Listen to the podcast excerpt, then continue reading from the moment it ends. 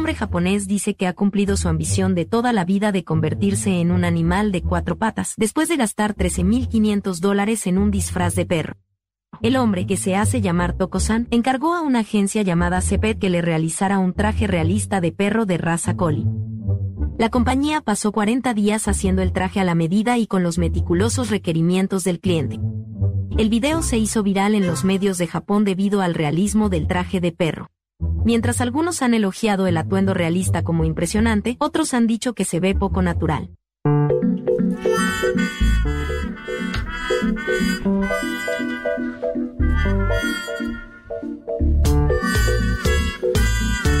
Gustaría dejar a, a los centennials de esta mesa que digan su parecer.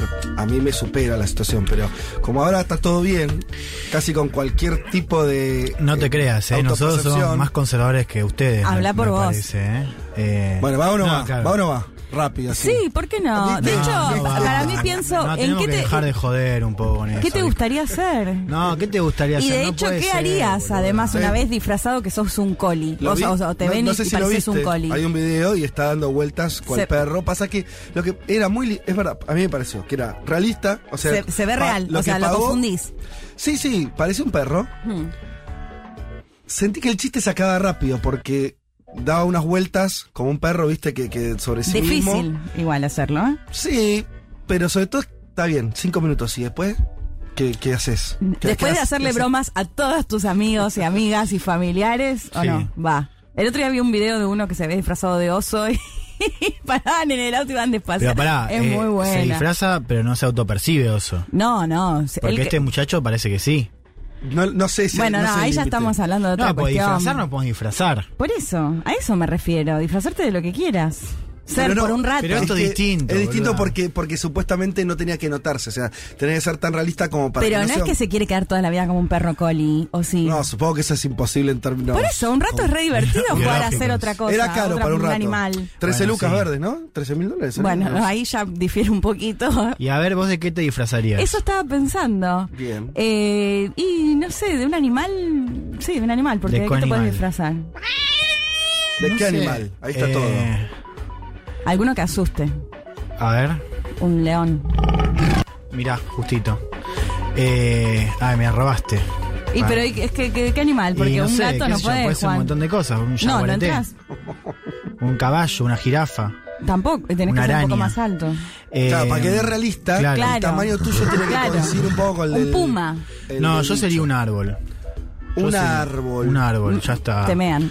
Les voy a Es contar verdad. una anécdota personal que es eh, cuando yo era muy chiquito, esto me, me- lo del árbol me lo trajiste a la mente. A ver. Eh, ¿Vieron la- lo- lo- cuando empezás a hacer actos en la escuela? Sí, sí, sí. Y entonces invitas a tu familia a eh, mostrar eh, tus dotes eh, Ay, no, no, no me digas. actorales.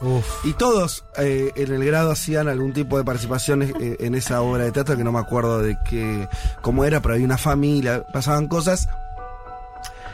Yo invité, vinieron mis papás, mis tíos vinieron, no sé si mis abuelos incluso, y se encontraron con que yo estaba disfrazado de No. heladera. Ah, él era bueno. Y claro, no hablé ni me moví. ¿Hay fotos de esto? Necesitamos fotos. Por suerte no.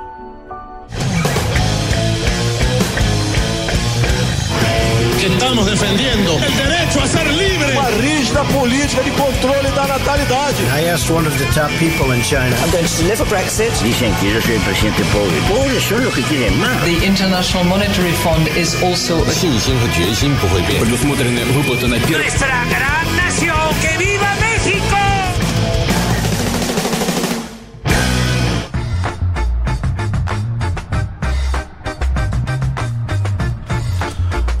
Muy buen domingo para todas y para todos. Hoy es domingo 29 de mayo del 2022 y este es el programa 208 de Un Mundo de Sensaciones y hasta las 15 horas vamos a estar acompañándolos y haciendo este, este programa de política internacional. Eh, 29 de mayo, eh, aniversario del Cordobazo, entre otras cosas. No sé, me vino a la mente. Y, perdón, algo más simple, pero día para comer ñoquis. Porque es 29. Claro. Oh. Wow. Por si no, no tenían pensado el almuerzo. Sí. Bueno, perfecto. Eh, hoy no le tenemos a Juan Manuel Carr, que está en su casa descansando. Vamos cayendo de a uno. Covidiado, Es uno la- más. Claro, tercera Juan, semana chan, chan, estando chan, a chan. tres. Y ya- ¿Cómo? Es la tercera semana en la que estamos de a tres. Claro, La un primera domingo fue no vine yo, otro domingo no viniste Fede. vos y ahora Juanma. Por favor, Bueno, entonces muchachos. el próximo Elman. me toca a mí. No, pero no es te toca, Me toca. porque si estás bárbaro como ahora, eh, no. Bueno, creo que voy a tener COVID, chicos. Es verdad, ¿eh? pero bueno, estamos así. No sé si, si lo sienten en sus lugares, pero hay una especie de. mm, Además del COVID, Sí. que está, que está ahí circulando, hay una especie de gripe mortal, ¿no? Que, Sí. mm, dando vueltas ahí. No, y también lo que se nota que los contagios por COVID están pegando como una gripe fuerte, ¿no? Que por ahí la última parecía más como una. más asintomáticos. Sí. Me da la sensación de que ahora está pegando nada, nada fuera de lo común si estás vacunado que una gripe Sí, fuerte, pero total. que sí hay algunos síntomas. Total. Bueno, pero acá estamos, algunos quedamos entonces en pie. Eh, en mi caso, relativamente, si escuchan una tos, mi voz todavía medio carraspeada, es que no estoy del todo 100%, pero, pero acá estamos. Y tenemos un programón, porque además están pasando muchísimas cosas y tenemos en serio, creo, un programa súper, súper interesante. Vamos a, contar entonces de qué viene la cosa. Vamos a adelantar que hoy se está votando en Colombia y hoy vamos a darle, dedicarle buena parte del programa a eh, desentrañar un poco cómo viene el escenario colombiano. Lo decía en el pase, primero porque, bueno, por supuesto hoy se está votando, lo que puede ser la primera vuelta o, si Petro tiene una excelente elección, la definitiva. Veremos qué pasa. Primer interrogante. Segundo interrogante es quién, si hay segunda vuelta, quién pasa de los dos candidatos. Tranqui, vamos a estar hablando de esto, contarles quiénes son. No son figuras tan cercanas al público eh, argentino, seguramente. Gustavo Petro, por ahí los últimos tiempos, salieron muchas notas, es un líder de izquierda que, bueno, y acá en, en este programa hemos hablado mucho de él. Y que además es la tercera vez que se presenta, pasó el balotaje en la anterior, por ahí Claro. es un poco más conocido. Pero las otras figuras no son muy conocidas, entonces vamos a tratar de, de dibujarles el, el mapa. Eh, básicamente con también con dos eh, entrevistas, vamos a estar hablando con Catalina Oquendo, ¿sí? periodista en Colombia, corresponsal del país. Esa va a ser este, una de las, eh, de las voces. Y después a Natalio Cosoy, que es periodista, fue corresponsal de la BBC en Colombia entre el 2015 y 2017.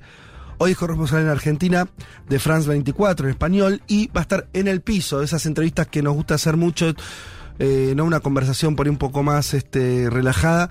Y bueno, Natalio, no sé, Juan, si querés comentar alguna cosa más, pero es alguien con mucha experiencia. Estuvo, entrevistó a Santos, eh, presidente- expresidente colombiano, estuvo en La Habana cuando fue la firma del acuerdo de paz, Ah, ¿recuerda? entre el Estado colombiano y la FARC. O sea, vio de adentro el proceso Claro, de paz. sí, a mí me interesa preguntarle esto de, de en qué momento está hoy Colombia, ¿no? Si es esto del post-conflicto, ¿no? Que aparece en otros temas, o si el conflicto sigue, pero de otra manera también, ¿no? En el flyer nuestro que, que- que esta semana estaba un poco reflejado eso, ¿no? Teníamos por un lado a los candidatos de, este frente progresista ahí que son los que parecen estar viniendo y, atrás un poco la sombra de Uribe y de, de un paramilitar o que puede ser también un guerrillero. Tal vez eh, Colombia se está alejando definitivamente de ese escenario o no. Bueno, me parece que es un poco el dilema y lo que está atravesando eh, ese, ese país. El otro tema que creo que también eh, va a ser de mucho interés para nuestros oyentes es el que nos va a traer eh, Leti y que sí, estuvo hablando hace muchísimo estos días que tiene que ver con un nuevo tiroteo en Estados Unidos y el debate que siempre ocurre después del tiroteo, que es el control de armas. Sí, totalmente. Lo, lo vamos a compartir un poco acá con Bueno, Juan Elman. perfecto, Sí, porque y da para es un tema que claramente da para debatirlo, Sí, ¿no? claro. Porque además no sé si les pasó, bueno, volví a ver el documental de Michael Moore, ¿se acuerdan sobre la masacre de Columbine? Y ves que pasa exactamente lo mismo, ¿no? Una, un tiroteo que genera esta conmoción nacional e internacional. Eh, de nuevo la Asociación Nacional del Rifle reuniéndose a kilómetros donde fue la masacre. La misma eh, mirada en, bueno, hay que cambiar o no hay que cambiar el control de, de armas. Eh, así que bueno, me parece que es un tema, obviamente para, para pasar números, uno muy importante me parece que tiene que ver con ¿Qué pasa a nivel social, a sociedad, no? ¿Que apoyan o no apoyan? ¿Quieren que haya más control de armas? Me parece que ese es uno de los puntos claves de este debate que seguramente vamos a, a dar entre los tres en unos minutos. Buenísimo, porque, bueno, este, te sumo también eh, la, la cuestión, vos lo deslizabas ahí, eh, a diferencia de otros años, yo me acuerdo, a ver, este, este debate y, y, y sobre todo la- la cuestión de masacres escolares y demás, tiene muchos años. Sí. Lo que me parece bastante nuevo es de qué manera el, está tan determinado el campo político a la hora ya después. O sea, en realidad no hay debate, eso es lo que te diría en algún punto. Se parece un poco a lo que pasa en Argentina, viste que ahora hay todo el sector opositor que dice, che, no vamos a votar ningún impuesto, no, me- no, no quieren escuchar si es para los cinco más ricos, si es para todos, si es el 5%, no, ningún O sea, que no hay ni, ni lugar para el debate político. Y pareciera, ¿no? Que un poco se está, empe- se está eh, estableciendo así en Estados Unidos. Sí. Votáis al republicano diciendo, no voy a discutir el- el- la aportación de armas, ¿no? Con No- otra cosa venga. que se repite, Fede, ¿eh? que es el calendario electoral. Viste, también hay una cosa de no debatir, diciendo, no, no, no, tengo elecciones. ¿Para Sí, qué voy a, claro. a meterme a discutir si hay elecciones este año y las puedo ganar y que ya en dos años te vas, ¿no? Exacto, Eh, total. O sea que hay una cosa trabada ahí. Sí, sí, ¿no? sí, Como sí, trabada. sí. Pero bueno, obviamente que es interesante, sobre todo por porque por esta cosa, digo, algo que se sigue repitiendo y que sí, la sociedad por abajo sí se pone en discusión Claro. esas cuestiones y, y demás. Bueno, ese es eh, un poco lo que vamos a estar conversando y tenemos además un panorama de noticias que ya eh, inmediatamente vamos a estar empezando a compartir. Pero si les parece, antes de todo esto, quiero escuchar un poco de rock and roll. Pero ro- es, dale, dale, dale, sí, sí. Eso, ahí va. Led Zeppelin. Ahí va.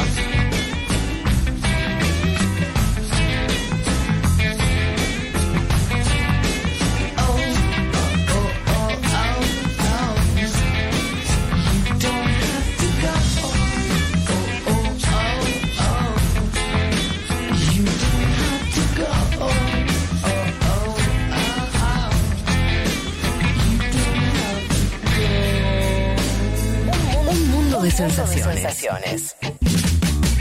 Vázquez, Carg, Martínez, Elman. Información justo antes de la invasión zombie. Loco.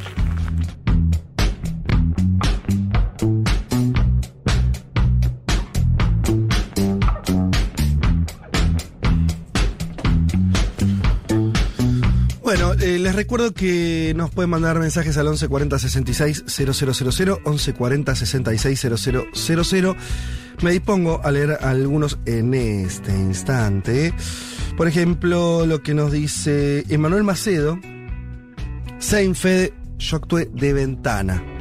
Ay, Empiezo a encontrar. eh, que yo creo que fueron. eh, en mi caso, una mala decisión eh, de casting, ¿no? O sea, viste en el momento del casting. No sé Pero yo me imagino, ¿en qué heladera? ¿cómo era? ¿Una caja? Peor, era apenas una especie como de doble cartulina qué triste. que tenía dibujado como el interior de una. em, de una heladera con, con cosas adentro. Yo creo que es casi traumático esto. No. La verdad que me hicieron bastante bullying mi propia familia, del estilo de. Estuve dos horas en un acto escolar viendo cómo hacías de heladera, o sea, cómo estabas parado. No, es tremendo, es tremendo. Ese fue el recuerdo. A mí no, no me. No sé si me jodió tanto. ¿Te acordás de qué era el acto? O sea, ¿por No. qué? Porque no se me Pero ocurre estaba toda la escuela, una 700 heladera. nenes. Era una, una especie de obra de teatro, pero Ah, ok. por ahí le estoy subiendo el. No sé qué era, no me acuerdo, no me acuerdo. No me acuerdo para nada. Eh, y también hay gente que dice. que recuerdan aquí? A ver. José dice. Me hizo acordar eh, el relato de Fede cuando en primer grado hice del malo de una horita sobre unas polillas. Yo era la bola de naftalina. el, di- Ay, es hermoso. el esto. disfraz, un desastre hecho con sábanas y medio que se desarmaba. Muy difícil la, de- la- Re. reconstruir la naftalina, otra que el, que el perro coli. Sí. Claro, sí, eh, tiene más, eh, Sí. si me permitís, eh, un poco más de brillo que la heladera. Te- de- de- la Oh. bola de naftalina Sí. incluso. Y porque hay algo ahí del que usas el cuerpo, tenés que hacer algo Sí, más. algo porque más, algo más. Total, es verdad. Dice, un poco, recuerda José, como el disfraz del eh, estado de Florida de Lisa Simpson. Bueno, Ah, hay algo sí, ahí. es verdad. Es verdad, también Sí. bastante quieto. eh, Sí. Sí, bueno. ¿Qué más tenemos? Eh, ba, Victoria Belén Aguirre dice desde Córdoba, les cuento que hoy, en el Día del Cordobazo, eh, yo lo recordaba, 29 de mayo, el gobierno de La Riora reprimió a trabajadores del gremio de empleados municipales, dos detenidos, un hombre con ataque de asma, porque tiraron gas lacrimógeno. Uh, qué garrón, bueno, lo estamos contando, al menos.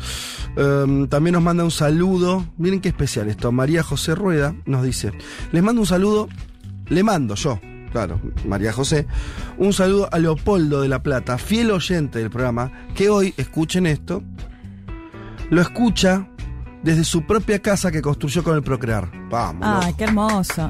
Che, que Leopoldo, me encanta. Qué Hermoso poderoso nombre, ¿no? suena, ¿no? Ya te llamás Leopoldo. Leopoldo y siento que Ay, estás te medio- empoderado. te, te- te construí la casa con el Procrear. medio- Sí, tanguero, ¿no? sí, me encanta. Che, toqué una, una beta sensible la gente. Yo fui árbol. Bien, esa es la que, claro. Nos dice Bruno Fernández Britos. Yo fui árbol. eh, Hay que, haber un- hay que hacer un colectivo, ¿no? Colectivo Sí, de los que. yo actué Yo, yo fui, yo fui árbol. Como si fuera poco, otro compañero era árbol parlante. No, O sea, él ni siquiera hablaba. yo no, era el árbol que no hablaba. Horrible. Clase B de los clase B. Bueno, pero acá estamos, ¿viste? Nos, nos reivindicamos. Los acabo de reivindicar a todos en este momento. Con, Ma- con- Habrá venganza.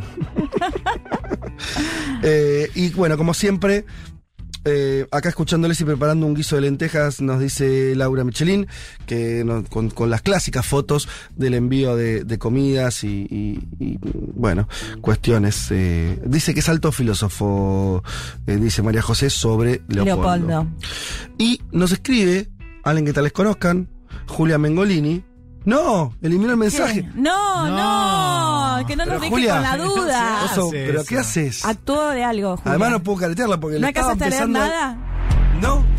No, nece- Julia, por favor, volvé a escribir. Ah, ahora está volviendo a escribir. No sé, bueno, yo lo leo, ¿eh? Hice de árbol también. Mientras mis otros compañeros hacían de duendes alrededor. O sea, pez, claro, todos con onda. Es que ese es Sí. el problema. No Eh, sabía, No, mi amor, eso- que tuviste el mismo drama. Bueno, compartimos eso también. Eh, Yo creo que es traumático, ¿no? Porque además eso, te deben haber hecho bullying tus compañeros. Y sí. y tu familia también. no sabía además la nota de. Julia que había hecho de. Por eso hay que hacer, hay que hacer Claro. un colectivo ya. Sí, sí. Yo Son fui viento. Yo fui viento, dice. María Eugenia. ¿Cómo haces de viento? ¿Cómo? De y bueno, viento. pero de vuelta insisto que tiene. Hay Más movimiento que No, lo no, mío. Hay Mucha plasticidad, hay, dotes actorales. Como una especie de ola. Pues esto también pasa, ¿viste? Uno hace un colectivo y todos quieren participar ahora. No, pero pará, No, porque. ¿sabes qué? Porque el viento no es que se convirtió en viento y entonces era una cosa. Te iba a hacer una cartulina por ahí con. Claro, como una especie de ola, Bueno, se me que, ocurre. que- que diga, pues si hizo, si, si se movió, mira, Si se movió, no vale. si se movió, no puede estar en el colectivo. no perfecto. cuenta. Y Mira, vos no, no actuaste de nada por el- así por el estilo, Juan. María Eh, Paula. María Paula, yo fui la patria. Era una especie de estatua viviente con una sábana blanca, laureles en la cabeza y cadenas rotas en las manos.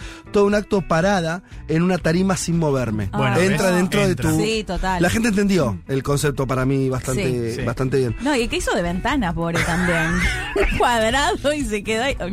No, tremendo. Bueno, chicos, vamos a. Si les parece, arranquemos un poco con, con el primer contenido que tenía que ver con hablar. Manden, sigan mandando mensajes. No quiero spoilear, pero hay un mensaje muy interesante de un amigo al que sus amigas en el bar de Futurock, lo digo ahora, empezó a hablar del bar, de Sí. Junta, que abrió el jueves, estallado jueves, viernes y sábado, impresionante. Sí. Muchos oyentes, socios eh, y gente por todos lados.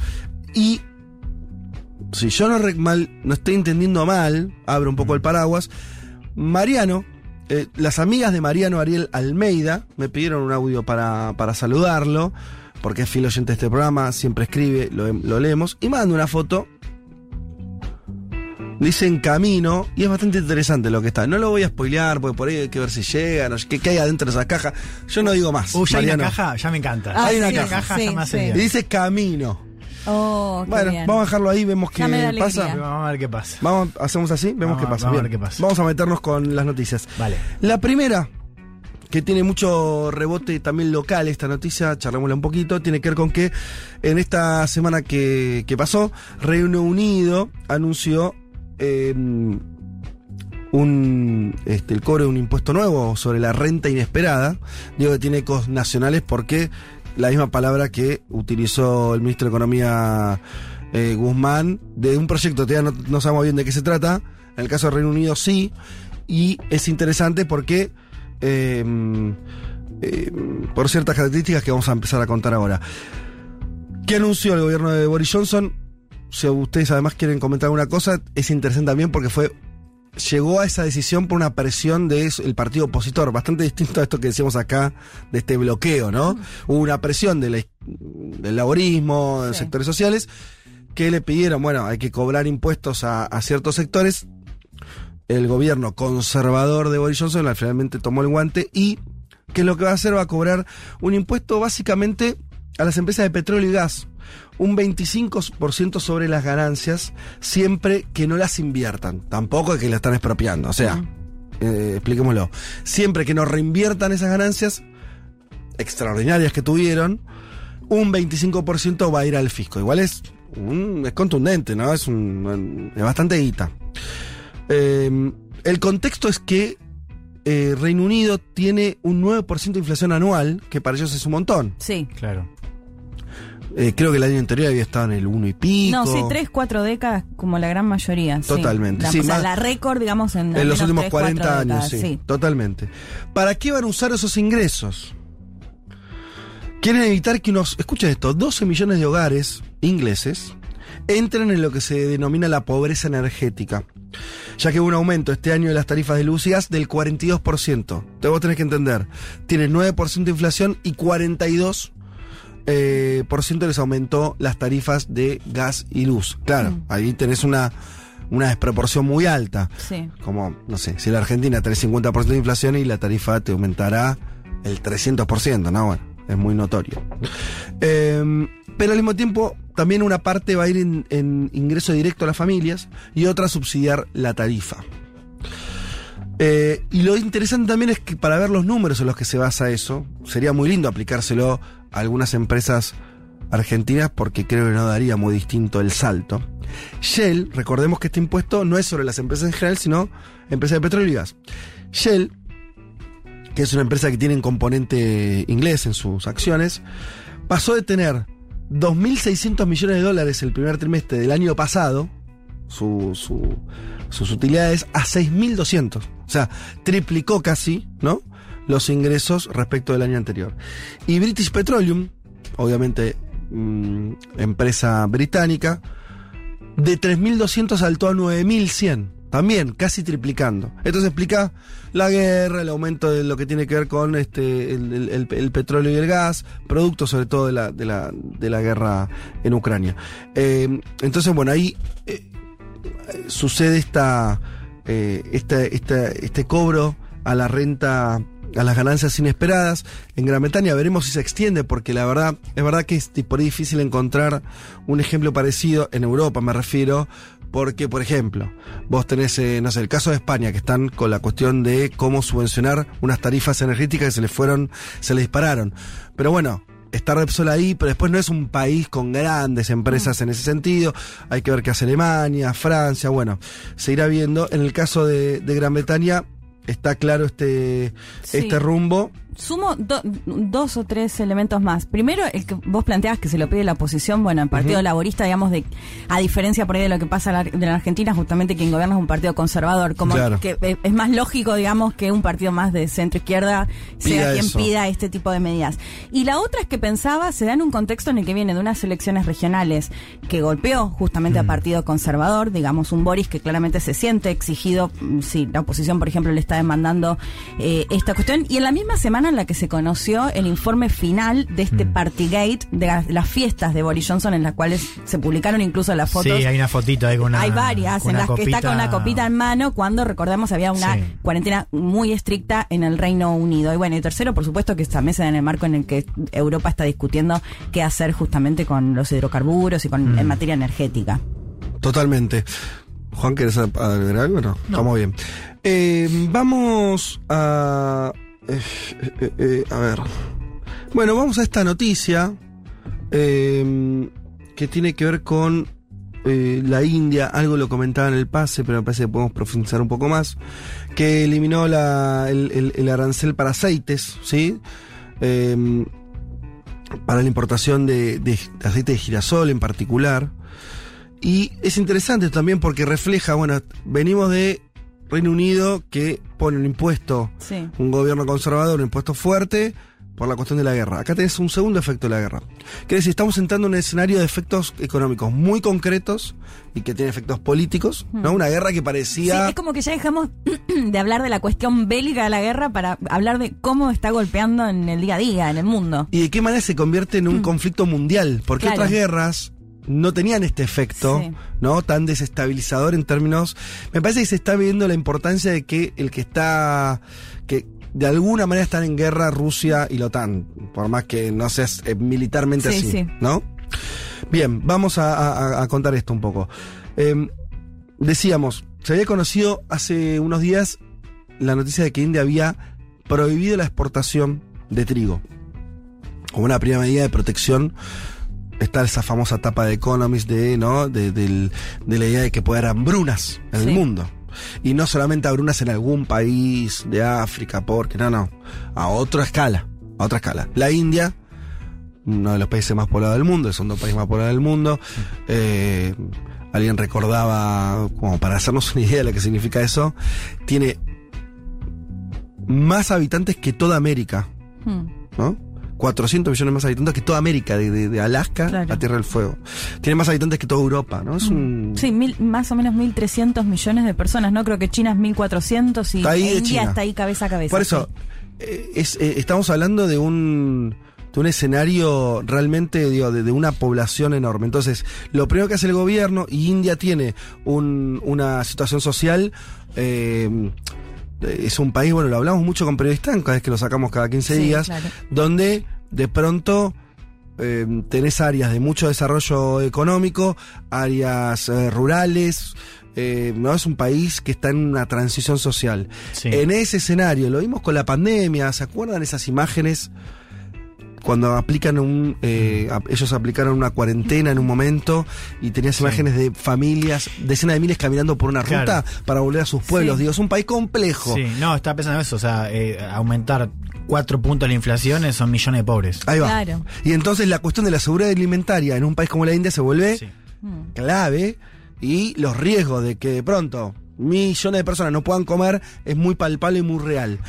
Bien, entonces se entiende en principio la prohibición de la exportación de trigo por esa situación. Pero ahora aplican otra, que también es defensiva, que es decir, venga, liberamos la, la importación de aceite, que es un insumo básico para la alimentación de cualquier país, para poder cocinar básicamente.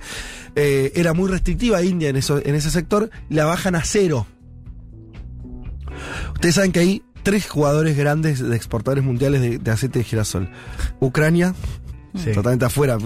Sí. El puerto lo tiene cerrado Claro, ese todavía. es el tema, porque un Zelensky que dice tenemos trigo y maíz, toneladas acá que no, No las podemos sacar. sacar. Rusia es el segundo. Sí, ¿quién es el tercero? Y el tercero la Argentina. Claro.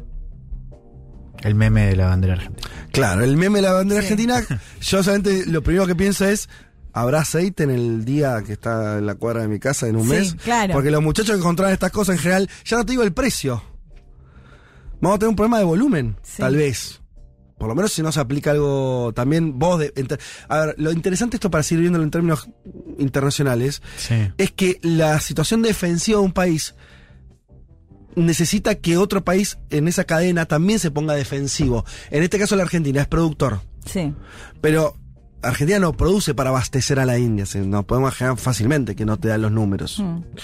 Eh, entonces, eso requeriría que, el- en este caso, el gobierno argentino también aplique una política defensiva que puede ser en dos situaciones, como la de Inglaterra, en términos de que si te, se te dispara tanto el precio, vos tenés que eh, a los a los exportadores ver qué haces con ese precio, porque si lo trasladan a mercado interno es un desastre. Y el segundo punto, como hizo la India con el trigo, también decir evaluar si vos podés permitir que exporten todo el aceite que quieran y desabastecer el mercado interno o vas a tener que poner cupos, prohibiciones, limitaciones. Lo que me parece interesante acá, más allá de esta nota en particular, es esta cadena que estamos viendo Sí. en países muy distintos. La India, Gran Bretaña, Argentina. Eh, hablamos en un momento de El Salvador también, que, que había hecho algunas cosas, digo, para hablar países de dimensiones completamente distintas. Están todos impactados por la guerra y todos teniendo que tomar medidas que no estaban en los manuales hasta antes de la guerra. Y, bueno, pandemia más guerra se habla mucho, ¿no? Pero me parece que ya la cuestión de la guerra está cobrando un peso mayor al de la pandemia que empieza a quedar un poco atrás. Mm. El desbarajuste. Lo que hay que entender es que el desbarajuste tiene que ver con. Eh, con que se trastoca. Porque estás tocando algunos pesos pesados. O sea, la cuestión de eh, Rusia, que al, al principio parecía, bueno, está bien, Rusia nos queda lejos, es un productor importante de petróleo. No. Ahora estamos descubriendo que es un productor importante de aceite de girasol. Eh, eh, la economía está descubriendo que eh, Rusia es muy relevante en términos de, cir- bueno, Europa con el gas, ¿no? Entonces, se está trastocando de verdad la economía mundial. No, y ahí la pregunta de, digo, ¿por qué es importante también desnudar estas cadenas? Para la pregunta de cuánto va a durar esto, en el sentido de que nosotros estamos viendo un conflicto que al menos Estados Unidos lo dice y lo descuenta, va a durar bastante tiempo, Sí. ¿no? Eh, y ya empiezan a haber otras cosas, esto de Estados Unidos diciendo hay que debilitar a Rusia, ¿no? Esta salida diplomática empieza a perder peso también. Y ahí la pregunta es, bueno, Europa lo va a aguantar, India lo va a aguantar, es decir, o sea, las economías que están golpeadas con inflación que además ya venía alta por la pandemia. ¿No va a haber algún tipo de presión? Eh, pienso, por ejemplo, en, en el vínculo concreto entre Europa y Estados Unidos. Digo, de Estados Unidos quizás sí puede bancarse un conflicto más largo y Europa dice, no, pará, nosotros, o sea, los gobiernos que dicen, nos está pesando cada vez más, digo, Alemania lo vemos, lo vemos en Francia, eh, y creo que esto también sirve para, para pensar por qué hay muchos países que quizás están alineados hoy geopolíticamente con Estados Unidos, pero económicamente tienen más incentivos para que la guerra pare ahora, ¿no? Y que haya una salida diplomática. Eh, te lo uno con algunas otras noticias que van a estar empezar a cobrar peso también me parece esta semana. Por ejemplo, Mm, los anuncios de China sobre crecimiento económico, Sí.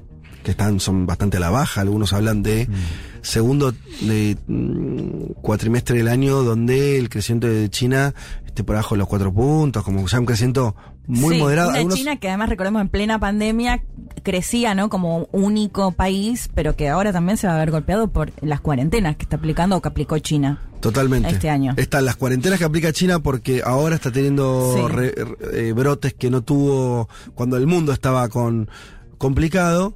Pero además también en algún punto impactada por este desequilibrio económico mundial. Mm. La sensación es que con la guerra de Ucrania se pateó un tablero que estaba acomodado de alguna manera, Sí. se lo pateó, y entonces todo está quedando desacomodado y cada país está intentando, claro, como siempre pasa, los países más poderosos tienen más herramientas para acomodarse de alguna manera, los menos poderosos eh, tienen menos. Pero me parece que tenemos que empezar a entender que la guerra está teniendo efectos Mm.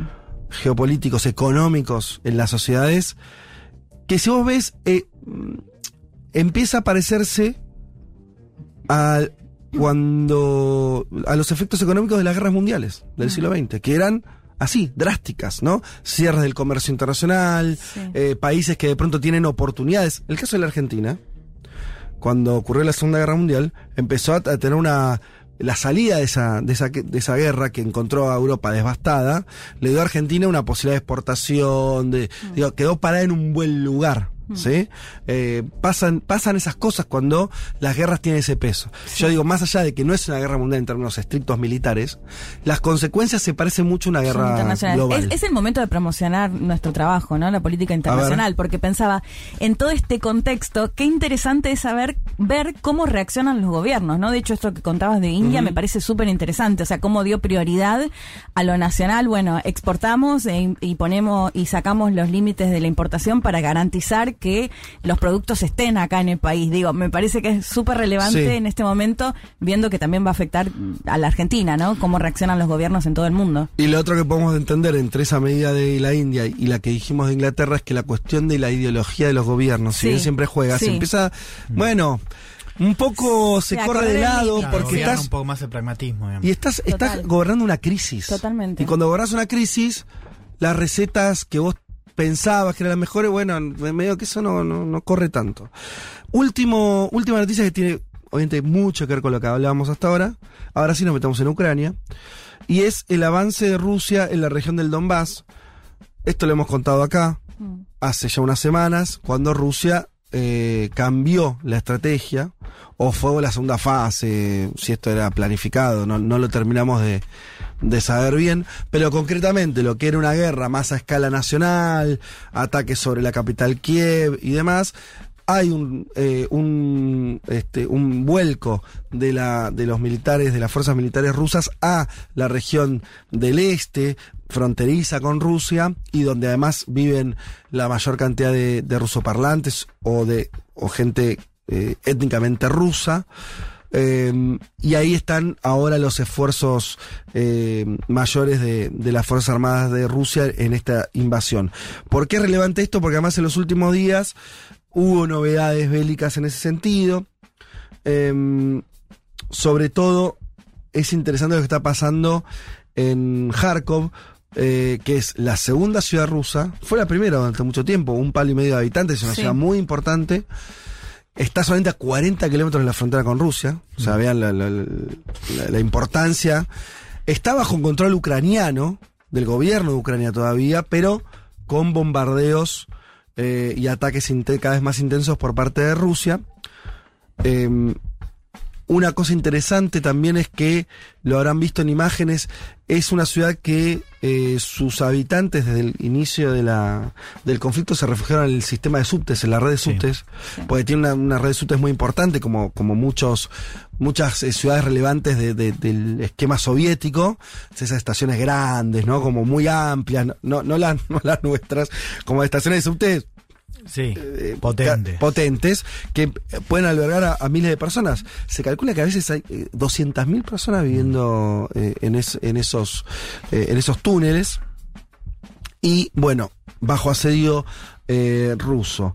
Desde el inicio de la guerra, esto decía, casi 400.000 refugiados en el sistema de subtes en la ciudad, que tiene 38 kilómetros de longitud. Y lo que hay que ver es esta, eh, esta expansión, lo que cuando lo admiten las fuentes occidentales me parece que no hay otra que, que esto sea cierto, porque la propaganda no está enfocada en, en- en mostrar el avance ruso. Todos son consistentes las informaciones de los últimos días de que Rusia está logrando avances en toda esta región del Donbass, ¿no?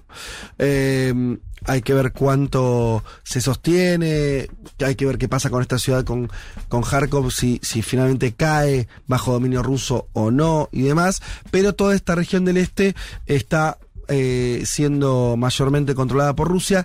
Y esto me parece que abre lo que decía Juan vos sobre el- la, la perdurabilidad del conflicto, como si hubiéramos llegado a un lugar donde es más posible el estancamiento Sí. porque no van a sacar a los rusos de estas regiones fácilmente. En parte hasta te diría, porque el apoyo interno de la población de estas regiones, que viene en el 2014, es considerable. No me voy a poder discutir sin mayoría, no, no lo sé. pero es considerable. sí, y eso dice Estados Unidos, la- lo dijo hace dos semanas la directora de inteligencia norteamericana, Avril Haines, esto de nosotros consideramos que eh, eso, que, que, que no hay ningún eh, ningún bando que esté imponiendo, lo cual es interesante porque es distinto a otras voces que circulan, por ejemplo, en Reino Unido que dicen creemos que Ucrania puede ganar, ¿viste? Digamos, Sí. entonces, es un poco más realista ese escenario.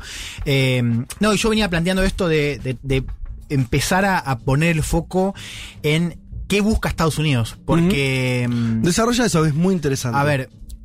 En abril hubo una cita que no pasó desapercibida en Estados Unidos de el, director, ahora ya no me acuerdo si es el de, creo que era Defensa o de Seguridad Nacional, que decía esto de que el objetivo ahora para Estados Unidos era también debilitar estratégicamente a Rusia. ¿No? Digamos, una idea de que ya el, objetivo no es en Ucrania únicamente ayudar a la defensa ucraniana, sino también aprovechar para go- golpear estratégicamente a Rusia. A todo el país. Claro. A, la economía rusa, Claro. al gobierno de Putin en general. Sí, sí, sí, sí. Entonces ahí aparecen varias cosas. Digo, por un lado, ya si el objetivo muta hacia, hacia, hacia otro escenario, los estándares ya no son los mismos. digamos. ¿Cómo ya- sería eso? Y porque si Estados Unidos busca golpear estratégicamente a Rusia, digo, ya de por sí, como no estás buscando únicamente que Rusia se vaya, por ejemplo, puede estar más dispuesto a que la guerra siga, digamos, ¿no? O sea, para bancar. Te conviene que Rusia Claro. esté en una guerra para debilitarla, Claro. no que termine esa guerra. Tenés más incentivos a priori para que el conflicto se prolongue. Ahora, también hay una pregunta que hay que hacerse que es, ¿qué significa eso? ¿Qué significa que Estados Unidos quiera golpear estratégicamente a Sí. Rusia? ¿Es que eh, se golpee más su economía? ¿Es que quede más debilitado en materia militar? ¿Es que Putin salga del poder, como dijo en un GAF Biden? ¿No? A eso yo le sumo la cuestión narrativa, que creo que es bien importante. Es, si uno ve también cómo se decora el contexto bélico en esta idea de estamos luchando contra la tiranía, contra la reinvención de Hitler, como dijo Zelensky, bueno, ahí también hay más incentivos para, para no pactar. Digamos. O sea, si Ucrania además considera A, que tiene apoyo suficiente para vencer a Rusia, y B, que Rusia es el mal absoluto, entonces, digamos, no hay ningún acuerdo posible a corto plazo. ¿Se Es- entiende? En lo que vos estás diciendo, eh, eh, en esto que estás dibujando, tiene más sentido pensar, como creo que lo hicimos alguna vez acá, eh, que la guerra de Ucrania es un capítulo de una disputa más grande, Sí. que hasta le, hasta hasta la tiene a China también como más allá de lo que quiera o no China, quiero decir, es un jugador más en esta disputa que vemos de hace varios años, algunos años, más fuerte entre China y Estados Unidos, quién controla la economía mundial, la economía que viene, digo, parece algo que cuando empieza la invasión y cuando no todo eso había quedado por ahí más opacado porque estábamos concentrados en entender el conflicto territorialmente. Pero lo que vos estás diciendo es, bueno, pareciera que por cómo se están comportando Sí. los países más importantes, estás discutiendo eso. No, pero además Estados Unidos lo dice, digamos. Lo, lo cual también, para, para muchos en Estados Unidos dicen, estamos de acuerdo, voces de la, del establishment que dicen, estamos de acuerdo en el objetivo de debilitar estratégicamente a Rusia y que la guerra pase a ser de mediano a largo plazo. Ahora, Endémica, digamos. Claro, pero dicen, no lo digas públicamente. Porque de alguna Claro. manera es como alertar a. Claro, y ahí hay una pregunta que es sobre la viabilidad de esa estrategia. ¿no? Y ahí aparecen dos cosas.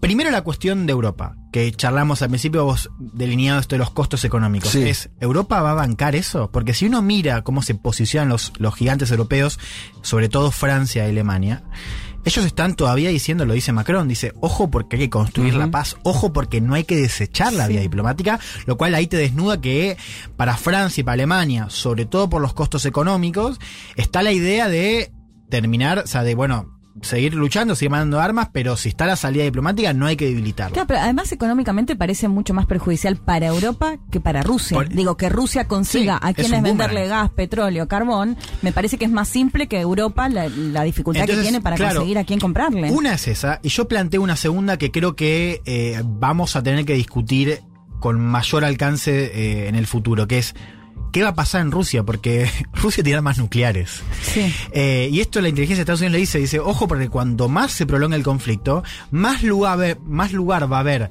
para lo impredecible, para las escaladas. Y digo, ¿qué pasa si Rusia considera, porque además lo dice Estados Unidos, que, que Estados Unidos la quiere golpear estratégicamente y que, que su posición más allá de Ucrania Claro. puede estar? Sí, sí, sí. Y bueno, te puede... Que, es- que, es- que- que te está disputando, como decía Putin, la existencia Claro. del propio Estado ruso. Exacto. Y bueno, ahí va a ser otro Y juego. Bueno, digo, porque además Rusia ya te demostró que está dispuesto a sacrificar cosas para, para, para sus intereses. Pregunta, Juan. Sí.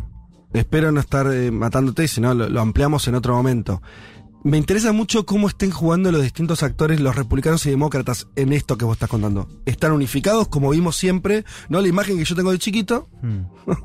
es que cuando política interna, republicanos y demócratas discuten cuestiones muy sensibles, muy importantes, Mm. política externa no discuten. ¿no? Y vos- es muy difícil hasta encontrar, viste, esas discusiones que son Sí. medio estériles. Che, ¿quién invade más, los republicanos o los demócratas? Y la verdad que vos ves Bueno, ejemplo y, y, y siguiendo la lógica, igual es más lo que dijo Biden, que después, bueno, Sí. salieron a bajarlo, ¿no? Terminar con el gobierno de Putin. Ahí. Claro, pero digo, Sí. ¿hay diferencias entre republicanos y Sí. demócratas? hay diferencias en un terreno clave, que es el tema de la OTAN. Hubo un comunicado de Trump hace creo que dos semanas más o menos que dice muy claro, dice, ¿cómo puede ser que estemos mandando más de 40 mil millones de dólares, que es lo que aprobó el Congreso hace Sí. poco para la ayuda militar a Ucrania? Eh, o sea, ¿cómo puede ser que los europeos no paguen más? Entonces, vieron que está esa idea de que Europa está pagando más. Lo que dice Trump y lo que dice una parte del Partido Republicano es, esto no es así. O sea, la carga sigue siendo desigual. Ajá. Y esto te marca, digamos, esta diferencia. No tanto, o sea, no es que están defendiendo la posición de Putin, pero sí están en una postura más agresiva o de alguna manera más eh, desconfiada acerca de la carga de defensa de Estados europeos. Es algo, es re- retoma lo que ha dicho Trump Sí. en su presidencia, ¿se acuerdan? Claro. Que él, él les, eh, iba cada tanto, cruzaba el charco y le decía, loco, eh, paguen porque si no, eh, ¿cómo es esto? Y eso nos lleva a pensar en la OTAN. Sí. Va a haber una reunión en junio que va a ser muy importante porque las fisuras que se ven a nivel económico en la Unión Europea, lo vemos con la discusión de petróleo y el veto de Hungría, lo vamos a ver con el gas y el veto, en este caso de Alemania, o posible veto de Alemania.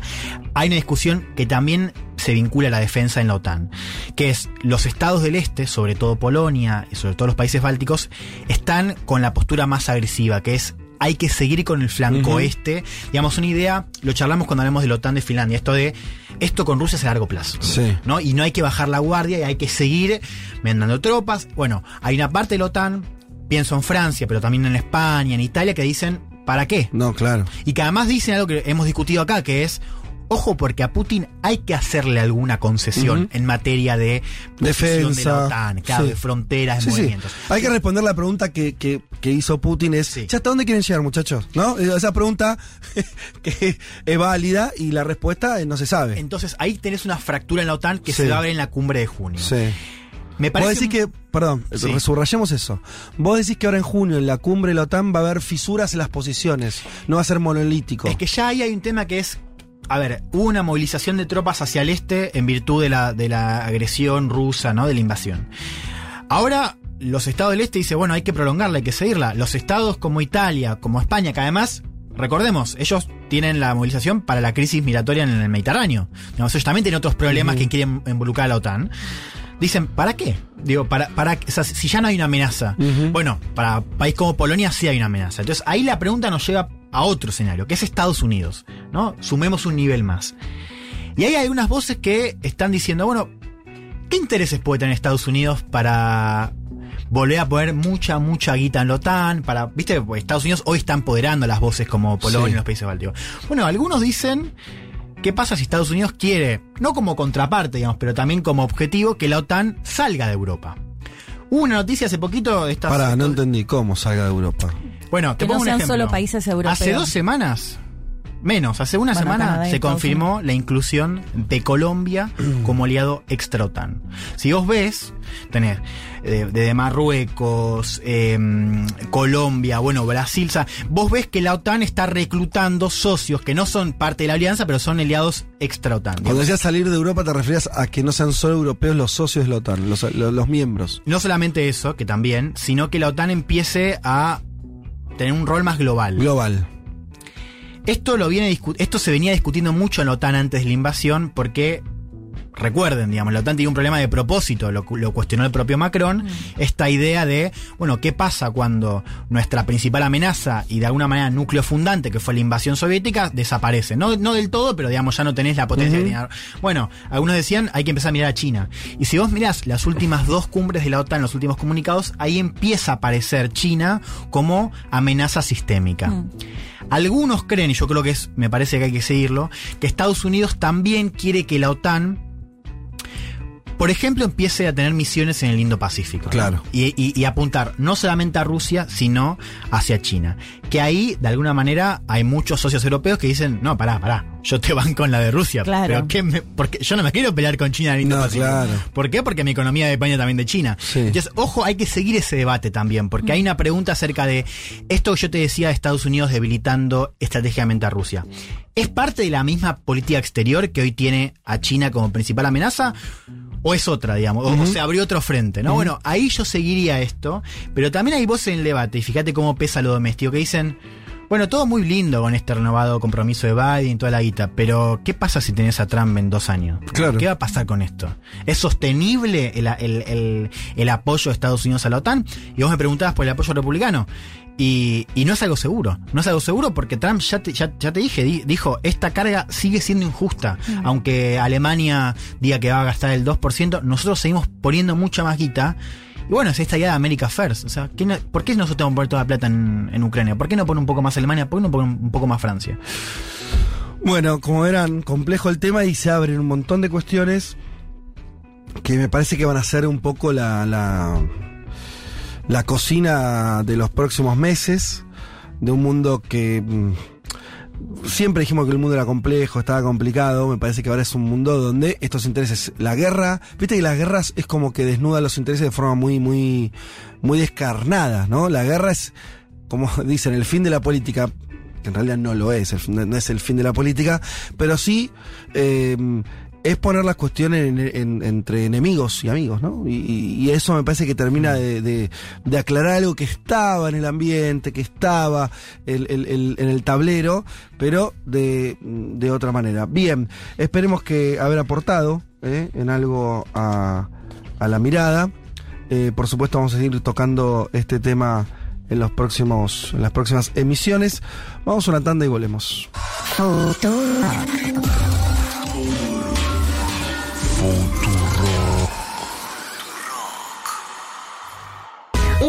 de sensaciones. Vázquez, Carg, Martínez, Elman. Un programa que no quisiera anunciar el comienzo de la Tercera Guerra Mundial. Pero llegado el caso, lo hará.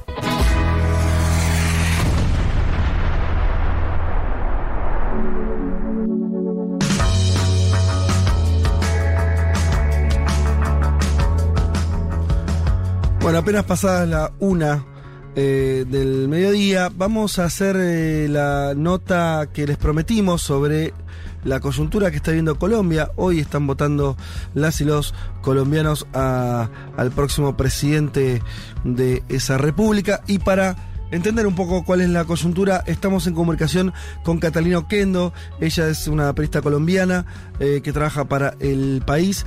¿Qué tal, Catalina? Te saluda Federico Vázquez de Buenos Aires. Hola, Federico, ¿cómo estás? Bueno, muchísimas gracias por eh, este, este rato que nos das para entender mejor qué está ocurriendo en Colombia. Nosotros le hemos tocado el tema mm, varias veces de, la coyuntura electoral, de cómo llegamos a este escenario. Lo primero que te preguntaría es algo bien, bien de estos minutos, cómo se está desarrollando la elección, la gente está yendo a votar de forma tranquila, hay algún inconveniente. Digo esto también en un marco donde en Colombia a veces las elecciones no tienen este, una, una complejidad por la historia del, del país eh, distinta a otros lados. Claro, bueno, lo primero es que estas elecciones son muy tensas y se están viviendo con mucha ansiedad. Mm. Eh, ahora en un rato podemos hablar de por qué, pero la mañana ha sido tranquila. Eh, Bogotá particularmente muy lluviosa, entonces pensábamos que eso iba a dificultar un poco como la decisión de ir a votar, pero está saliendo el sol, eh, entonces pues esperamos que, que, la cosa empiece a mejorar. Eh, y en las regiones está, pues las autoridades dan hasta ahora un parte de tranquilidad. Recuerden que hace poco vivimos un paro armado de un grupo paramilitar que se llama el Clan del Golfo, que pues intimidó y paralizó como las actividades en algunas regiones importantes del país, sobre todo en el norte. Entonces hay temor. El ELN, que es la otra guerrilla, pues la única guerrilla activa, digamos, oficialmente guerrilla que tenemos en Colombia, decretó un cese. Eh, unilateral de, hostilidades por estos días. Así que esperamos que sigan así. No ha habido grandes como traslados de mesas electorales, eh, que eso también pasa mucho, eh, por, también por situaciones de violencia, pero hasta ahora, digamos, eh, pues la jornada empezó a las 8 de la mañana, aquí son las 11, no ha habido ningún problema, está todo más o menos tranquilo. Y, si tuvieras que hacer esto muy a ojo, como se dice en Argentina, ¿no? pero a tu impresión eh, respecto de la afluencia de votantes, si, si, la tuvieras que comparar con las anteriores elecciones presidenciales, ¿notas que hay más gente en las calles, menos parecido?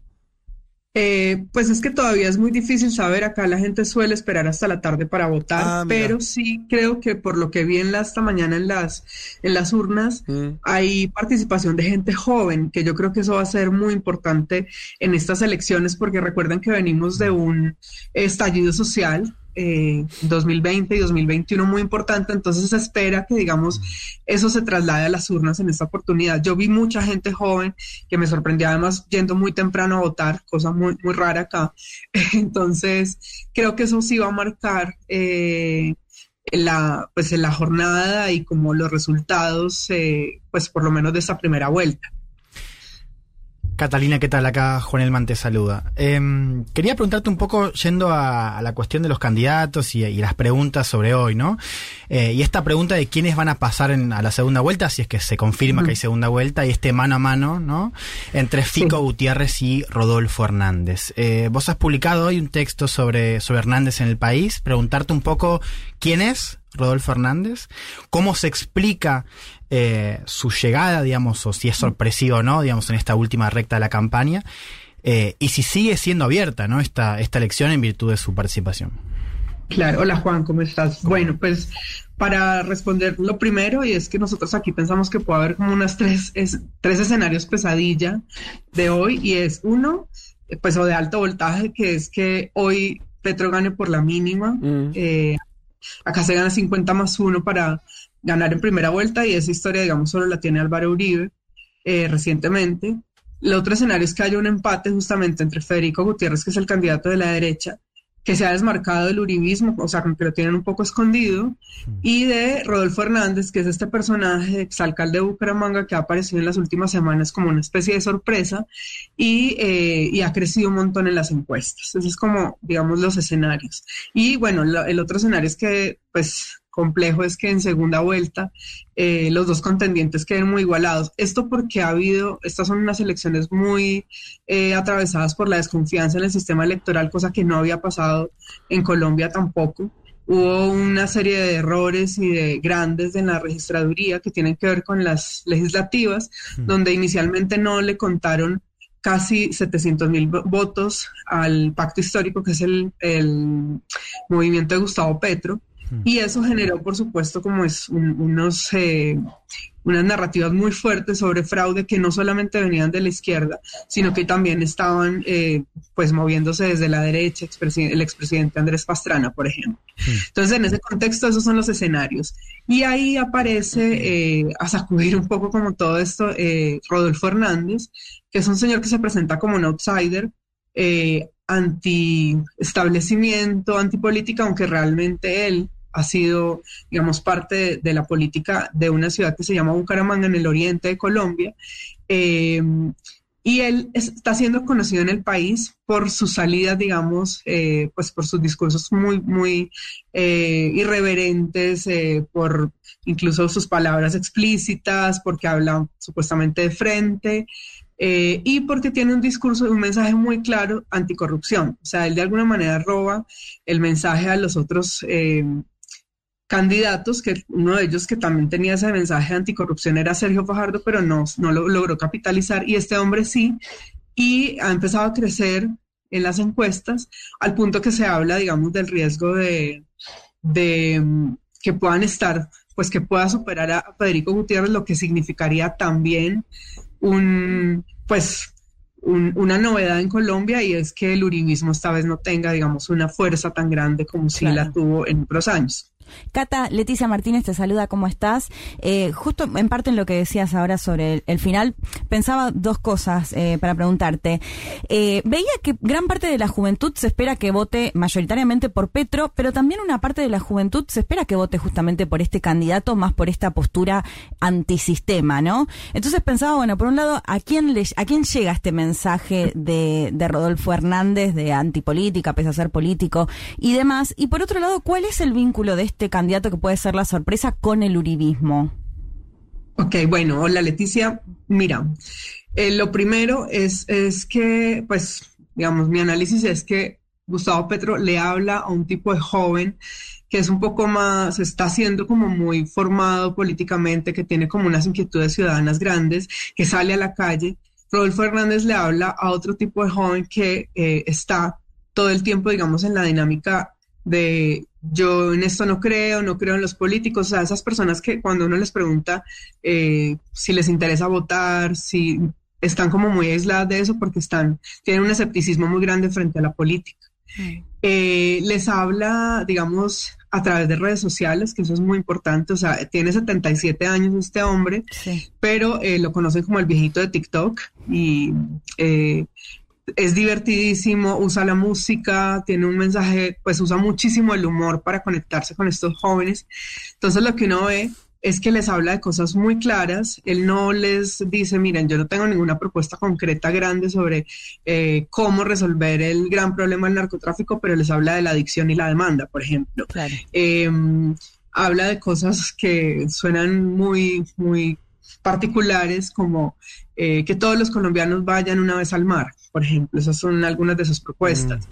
Eh, que eso suena muy absurdo, pero cuando, pero habla directamente a un tipo de persona que realmente considera que ir al mar una vez al año es un lujo y es una necesidad.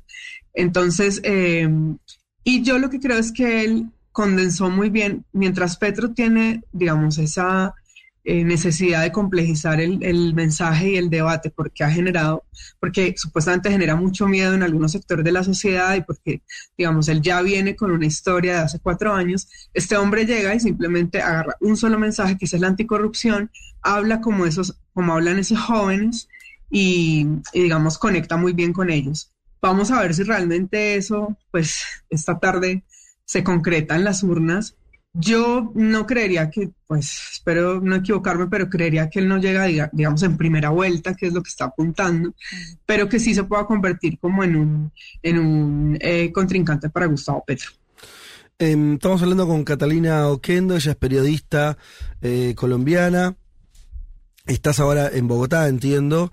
Eh, Hay una, una cosa que a mí me sorprendió eh, viendo los debates o viendo entrevistas, sobre todo también eh, algunas entrevistas en profundidad a, a Gustavo Petro, que eh, sigue estando en el centro de la agenda, te lo pregunto de todas maneras, más que cuestiones ligadas a las cuestiones socioeconómicas, la cuestión de el narcotráfico, del, del, de las secuelas de la guerra, eh, de cómo se construye un Estado verdaderamente democrático. ¿Esto es así? ¿Sigue siendo esto el gran mojón eh, colombiano que puede decirse en estas elecciones? Más que la gestión de, cosas que se discuten en otros países de, de, nuestra región, ¿no? Que tiene que ver más con eh, esto, digo, de cómo, de, de, la cuestión económica, de quién, de quién tiene que mm, pagar impuestos. ¿Está en el, el eje todavía en superar la instancia de la guerra? Mira, yo creo que eso es lo más interesante de estas mm. elecciones, viéndolo desde el lado, eh, pues, positivo, digamos. Sí. Eh, y es que eh, por primera vez están esos otros temas en la agenda colombiana. Ajá. Durante muchos años la guerra era, era siempre esa, como esa dicotomía, los candidatos tenían que contestar sí o no, si apoyaban el proceso de paz, sí. si iban a hacer un acuerdo con el ELN y con las FARC. Sigue estando esa pregunta, por supuesto, porque pues es un tema que nos atraviesa. Pero ahora se está hablando de pensiones, que nunca en mi vida lo escuché. Ajá. Se está hablando del, de, del sistema de salud, se está hablando, o sea, incluso el tema de género ha aparecido. Eh, eso ha sido una sorpresa, el cambio de agenda, y yo creo que también eso tiene mucho que ver con la situación del uribismo, y es que el uribismo tenía muy claro, digamos, ese mensaje en ese contexto de guerra, pero ahora el país cambió. Entonces, eh, pues le ha costado un poco más como eh, adaptarse como a ese, a ese nuevo país, eh, hablarle, digamos, a ese nuevo país que está preguntando por estas otras cosas que siempre fueron importantes, pero que estaban por debajo de en la agenda, siempre por debajo como de, de lo grave, de lo que hemos vivido, aunque claramente, pues digamos, la implementación del acuerdo de paz es un eje que eh, si no se toma en serio, pues afecta a todos los otros problemas, como decías, eh, socioeconómicos. Cata, y a propósito, ¿cómo te imaginas el futuro del uribismo? Eh, digo, esta pregunta de más allá de lo que pase en la elección. digo, para pensar al uribismo en el contexto de la oposición o de la derecha, ¿no? Que, igual va a seguir existiendo en Colombia. Eh, ¿Coincidís, como dicen algunas voces, que, que, ya pasó su tiempo o, o, no lo decretarías eh, muerto, digo, al margen del resultado? Eh, yo, yo creo que hay que tomárselo en serio. Yo no lo decretaría muerto ya. Álvaro Uribe ha demostrado ser una persona absolutamente hábil y que se regenera de unas maneras que uno no espera. Mm. Eh, se, obviamente está pasando, digamos, por un momento muy complejo, porque pues todas las investigaciones, él tiene una investigación por presunta participación en un soborno, eh, entonces, eh, digamos, lo ha dificultado y, has, y has, incluso en estas elecciones ha pasado como un poco más con bajo perfil, pero yo no creo que ese bajo perfil implique que esté muerto, pues políticamente. Sí. Eh, a mí me parece que es muy pronto para decir eso. Eh, entonces, pues claro, es como desaparece, dicen, desaparece claramente de, de, la escena, entonces ya no existe. Yo creo que, digamos, no hay que dejar de lado las maquinarias eh, que han construido durante tantos años. Eh, incluso habría que ver cómo eso se refleja hoy en la tarde o en, durante el día, digamos, hacia Federico Gutiérrez. Aunque para responder a algo que me preguntaba Leticia, que creo que no le contesté, lo que se piensa es que el ala un poco más eh, dura del, del uribismo eh, se vaya, pues si es que Hernández logra llegar a la segunda Claro. vuelta, se vaya con él. Claro.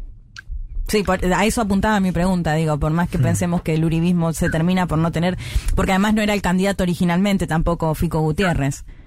Pero bueno, No, no era el candidato. Claro, se puede revertir de esa manera. Y mm, te hago mi- la, la última de mi parte, yendo al otro, exactamente diría al, al- al lado opuesto en términos ideológicos, ¿cómo evaluás la candidatura que entiendo fue muy disruptiva, toda una novedad, una sorpresa de eh, la candidata por la vicepresidencia de la fórmula eh, con, con Gustavo Petro, eh, Francia Márquez? ¿Cómo, ¿Cómo evaluás esa candidatura que nuclea muchas, muchas cuestiones en sí misma, ¿no? Una candidatura de, una mujer, afrodescendiente, de, de, origen humilde. ¿Cómo, ¿Cómo estás evaluando eso en términos de si también en términos simbólicos lo que significa para Colombia y en términos muy concretos electorales, algunos eh, leíamos aquí que lo juzgaban como que, que mm, impedía una amplitud mayor al voto de Petro, otros dicen que no, que le suma. ¿Cómo lo estás viendo? Bueno, lo primero a decir que es la primera vez en Colombia que la candidatura a la vicepresidencia juega un papel tan importante. Eh, nunca sumaba, casi nadie sabía antes que quién, quién era, era claro. Eh, quién era el candidato, la fórmula, no importaba mucho, eh, pero ahora sí. Y es por la potencia, digamos, del, del, símbolo, o sea, lo que significa esta mujer, eh, lo que tú decías, una mujer afro de una región afectadísima por la violencia, que ella misma sufrió el conflicto, una mujer que fue eh, empleada doméstica muchos, muchos años de su vida para poder sacar adelante a sus hijos y también para poder estudiar, una activista ambiental que ustedes saben que Colombia es uno de los países más peligrosos en este momento para los líderes ambientales. Entonces, ella representa, digamos, muchas cosas muy potentes y fue una sorpresa en las, en las consultas. Eh, pero también desató como el otro lado, bueno, el racismo fuerte mm. eh, de los colombianos, el clasismo también. Y eh, ahí empezó ese debate del que tú hablas de le va a aportar votos a Fajardo, o eh, perdona, a Petro, o le va a, a, a restar, no le va a sumar, bueno, toda esa, esa discusión de mecánica política, pero pues finalmente Petro había empeñado su palabra y se mantuvo, y yo creo que ahí digamos, reafirmó como esos votos que, que, que porque hay, Petro tiene también votos que son por Francia en realidad. Ah, porque qué Petro tiene eso. muchos que, votos sí. por Francia. Porque Petro tiene un flanco débil que ha ido, digamos, en la campaña como un poco mejorando y es eh, todo el tema del feminismo. Eh, tuvo muchos debates, incluso tuvo salidas en falso, como que existía un, una diferencia entre el feminismo popular y el intelectual, y eso generó mucha polémica. Mm. Y ella entra como a, a equilibrarlo en eso. Mm. Entonces, digamos que mantuvo los votos de las mujeres ahí. Claro, Cata, de hecho, en la primaria ella sacó más votos que Fajardo, por ejemplo. O sea, que ella una... sacó más votos Fajardo, eso, por eso se convirtió en una sorpresa electoral. Tipo que fue alcalde, gobernador, que lleva varias campañas, y esta mujer es la primera vez que se enfrenta a la pues digamos, a la política electoral eh, y saca muchísimos más votos. Y es eso, aquí hay un movimiento muy interesante eh, de mujeres en política que decidieron apoyarle a ella y, y, lo que dicen es nuestro voto es por Francia, pues por supuesto termina siendo por Petro, pero, pero es el, creo que ella sí le aporta muchos votos de mujeres a, a Gustavo Petro. Estamos hablando con Catalina Oquendo, periodista colombiana, eh, corresponsal para el país. Eh, te agradecemos muchísimo el tiempo que nos diste. Eh, ojalá que la jornada electoral en principio transcurra en, de forma pacífica. No hay que olvidarse que en Colombia está como, bueno, vos lo describiste, lo, lo, subrayo eso, es la primera vez que hay un candidato con altas chances de convertirse en presidente, de ganar la, la elección que no vienen los partidos tradicionales. Colombia tiene una historia de hasta magnicidios, ¿no? De, de, de figuras claro, presidenciales. Y... Sí. Y perdóname, y es la primera vez que puede cambiar el signo político del país en mucho tiempo. Claro. claro. La primera vez que la izquierda podría, digamos, tiene tantas posibilidades de llegar al poder. Eh, América Latina, que Sudamérica atravesó oleadas progresistas hace 15 años, 20 años. Colombia no fue parte de esa de ese proceso, siempre se mantuvo eh, ¿no? con gobiernos conservadores de derecha. La verdad que estamos tal vez en la puerta de un cambio histórico para las colombianas y los colombianos, así que bueno, con todos esos recaudos en principio que la jornada electoral esté bien. Anoto lo otro que dijiste, la cuestión de cierto cuestionamiento también de, del, a la hora del conteo, de, cómo va a ser el proceso electoral. Bueno, ahí tendremos ¿no? un segundo desafío. Eh, y, y, te hago una última consultita, pero ya como al final, si se da eso que vos dijiste al principio, que tal vez eh, Petro, en el mejor de los casos, si llega a, a, sacar más de 50 puntos será un 50.3, 50.8. ¿Te sup suponés que va a haber una aceptación de esa realidad o esa es otra caja de Pandora ahí que se puede abrir. esa es la gran caja de Claro, Pandora porque, digamos, ahí, porque las narrativas de fraude vienen desde 2018 Mm. y, y es, además la registraduría cambió, pues del órgano electoral acá que se llama así, cambió como todo el software y, y no ha permitido además una auditoría inte- internacional independiente, no ha mostrado la auditoría que hizo él, eh, pues, que hicieron ellos. Eh, y, a- y está pasando una cosa interesante y es que los partidos armaron como equipos de, no sé, de sistemas y están, Sí. pero así, o sea, buscando al nivel de detalle cualquier eh, Claro. error. Tienen un montón de testigos electorales en, en terreno. Yo los vi esta mañana, muchos.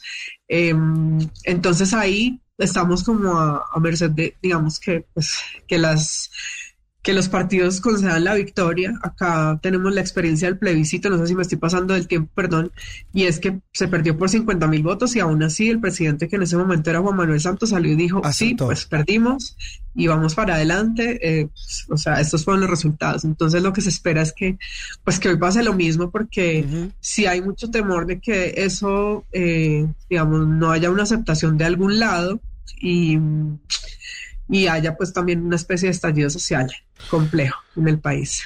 Bueno, Cata, espere- esperemos que eso no ocurra. Vamos a seguir de cerca el escenario. Desde acá un saludo, un abrazo enorme y un agradecimiento infinito por el tiempo Sí, que... a seguirla en las redes acá, Cata, hoy pendientes de lo que vaya Muchas informando. gracias. ¿Cómo son Bueno, las redes? nos- ¿Cómo son tus Nos redes? hablamos entonces. ¿Cómo, cómo son tus redes para, para que los oyentes puedan eh, seguir tu Eh, muy sencillo, arroba Cata Oquendo en, en Twitter sobre todo, estoy ahí. Cata Oquendo en Twitter. Bien, ahora eh, te agradecemos muchísimo y un saludo desde Buenos Aires. Vale, salud, chao. Federico Vázquez, Juan Manuel Carr, Leticia Martínez y Juan Elman. Un mundo de sensaciones. De la invención de la rueda a las stories de Instagram.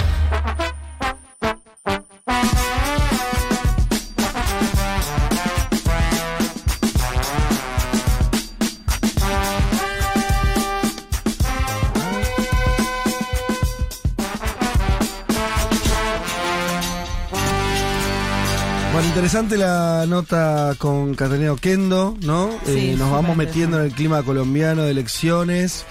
Eh, y acá leo a Carolina Builes, creo que se pronuncia así, quien dice acá colombiana que ya votó y mi voto fue por Francia. Bueno, eh, Francia Márquez, la candidata de vicepresidenta eh, por la fórmula con Petro, justamente reafirmando entonces lo que nos decía Catalina de que eh, hay gente que...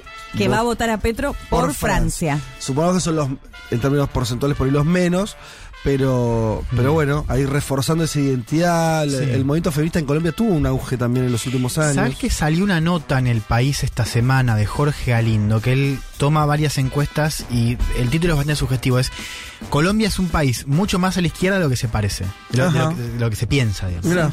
Eh, justamente midiendo cómo, cómo medían la- las encuestas en la mayoría de temas que uno asociaría, digamos, ¿no? Tema pensiones, eh, tema violencia, ¿no? O sea, como las posiciones en general de la sociedad colombiana, tema aborto, tema Bueno, feminismo. pasa que hay que decir que también votan menos del 50%. Ese es otro gran dato, ¿no?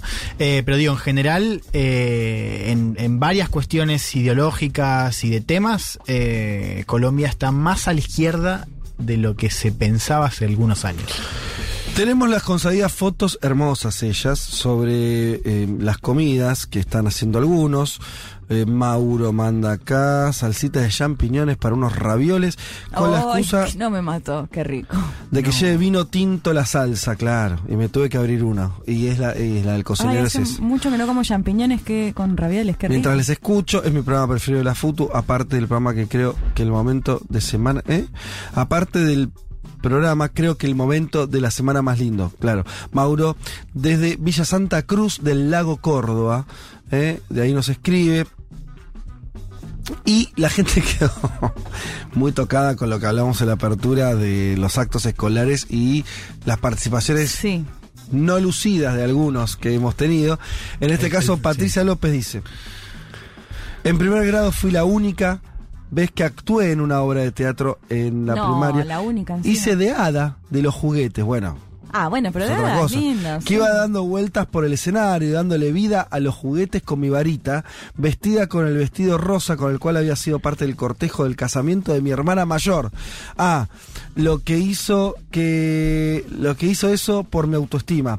Sorry, not sorry por los árboles y las heladeras. Claro, poniéndose el, el- Pero se el otro movía lado. al No, nada que ver, por eso dice diciendo sorry por los, Sí. los heladeras. a Yo era una hada que volando con la varita mágica. Dafne Esteso, amiga, eh, y la hemos invitado a participar. Sí. Ella dice que participó de Virgen en un pesebre viviente.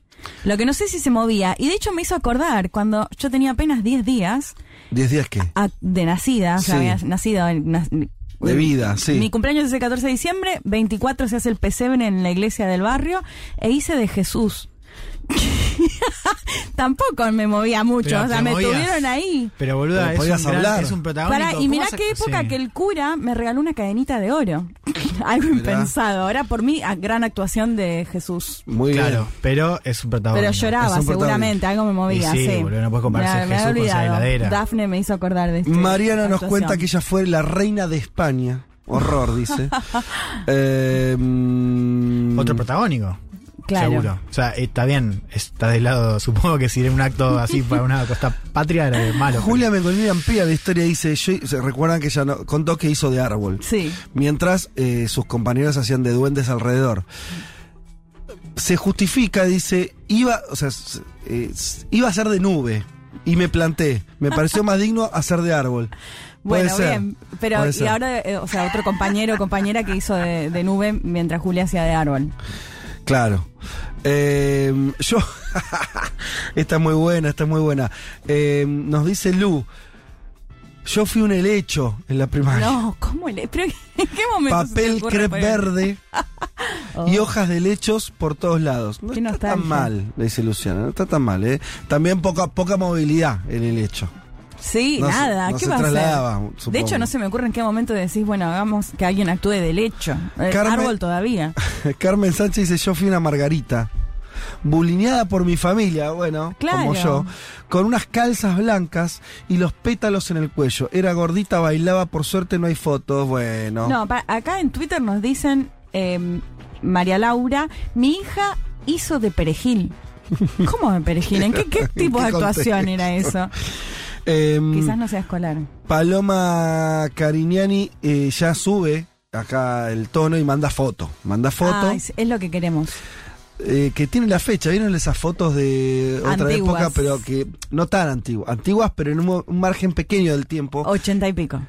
No, no. Con, no. Eh, tiene que ser por lo menos noventas con la. Ah, con la que venía en la cámara, no, yo pensé que decías cuando le, pon, le- viste que se usaba ponerle la fecha atrás. No, no, claro, eh, yo te digo, por eso, con la fecha, eh, Claro, en sí, forma sí, electrónica, una entendí. cámara electrónica, año 2006, ¿sí? 6 de octubre, no sé qué, qué acto sería. Yo era Blancanieves, pero eh, una hizo de árbol, ¿eh? Dice. Y, y otro del espejo de la reina, también malísimo. No. Yo fui la parte blanca de la bandera argentina, dice Martín Rampo. A cada lado tenía una compañía de celeste. Igual tenía más protagonismo yo porque tenía un sol amarillo re falopa. Tampoco con, eh, sin, sin movilidad.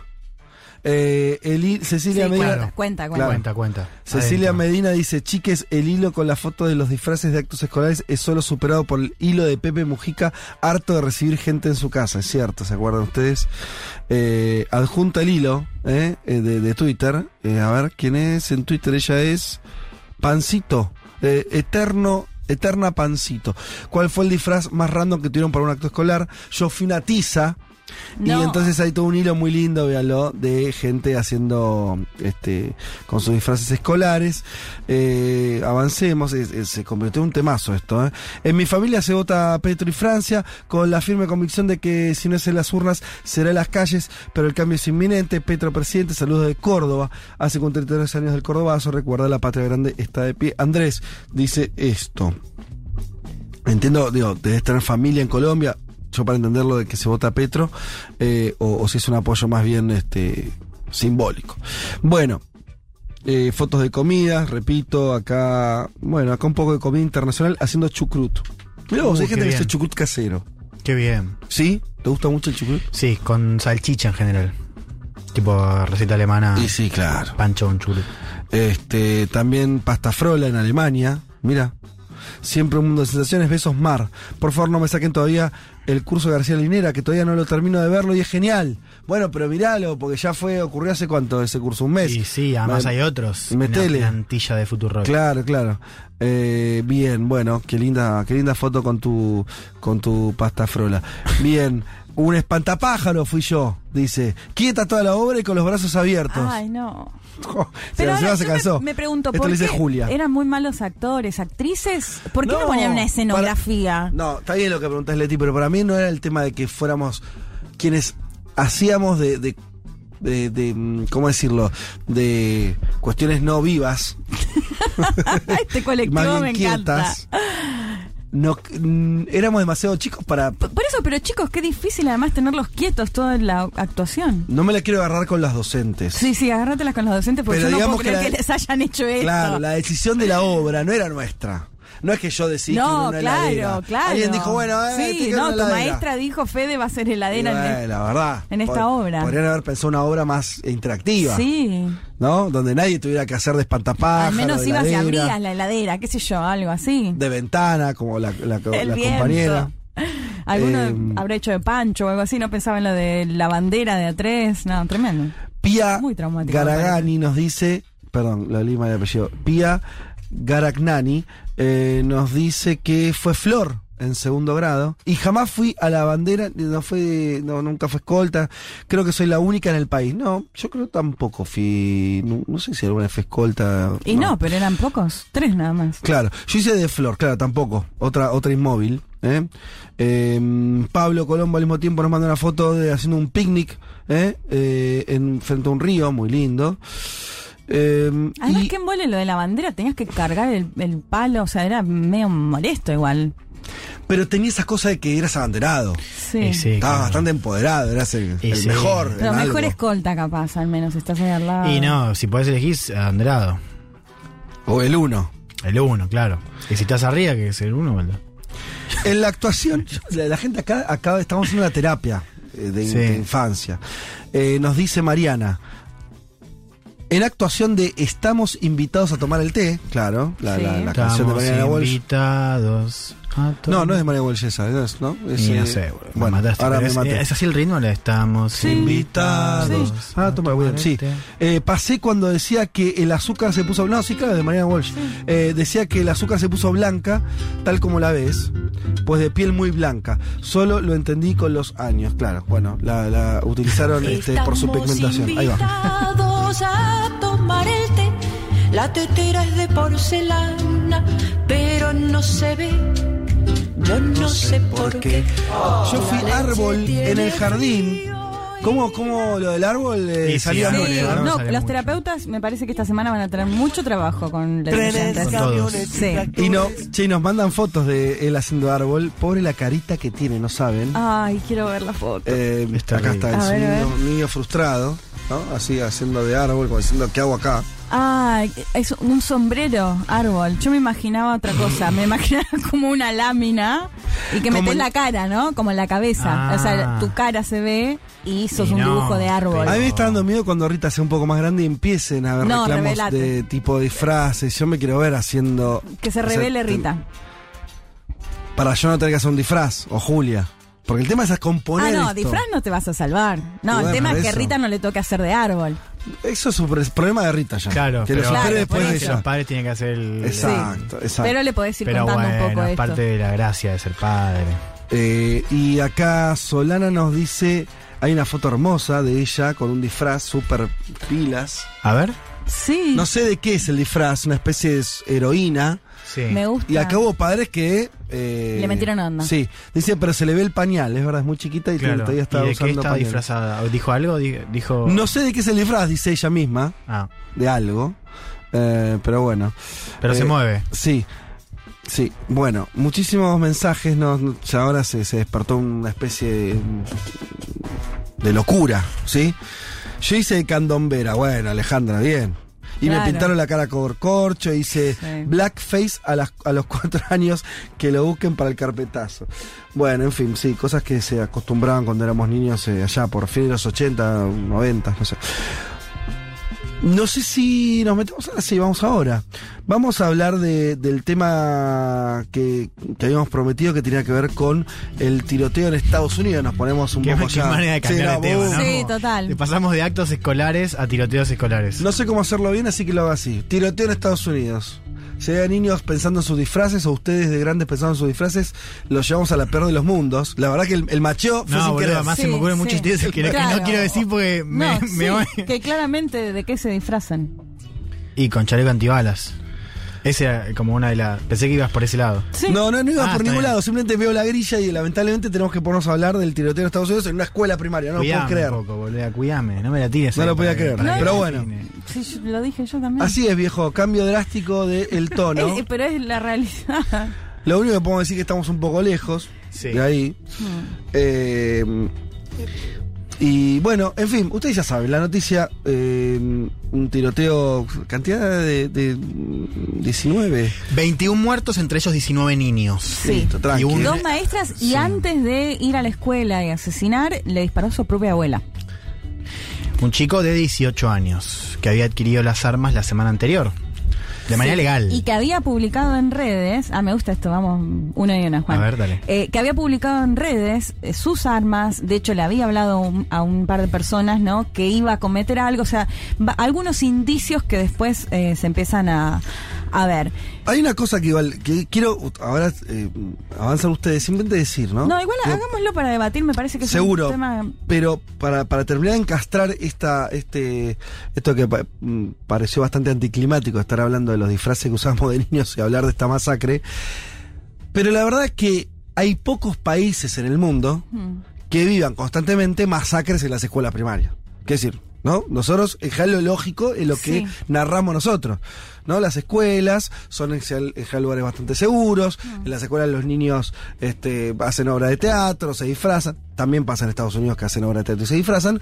Pero el mundo intenta entender qué les pasa a estos eh, muchachos y a este sistema, porque no solamente son los asesinos en, Sí. en concreto, sino el sistema, que hace que este país tan particular como es Estados Unidos viva casi permanentemente Sí. una tras de otra. ¿no? es Eso un caso a- único, digo. Eso es lo que dicen los Sí. datos. En- en- tanto en términos de regulación, de cantidad de armas por habitante y de estas cosas que pasan, no hay otro país que tenga este problema permanente de masacres. Casi todos los años nos acostumbramos a esta noticia. No, y que, y que esté tan naturalizado, porque sigo, por ejemplo, Belu Viajera es una maestra chilena que está viviendo ahora en Texas, da clases, y uno de sus videos, no ahora, hace un tiempo, fue contar cómo es el reglamento que tienen las maestras en caso de un tiroteo. Digo, para que tengamos Claro, noción claro.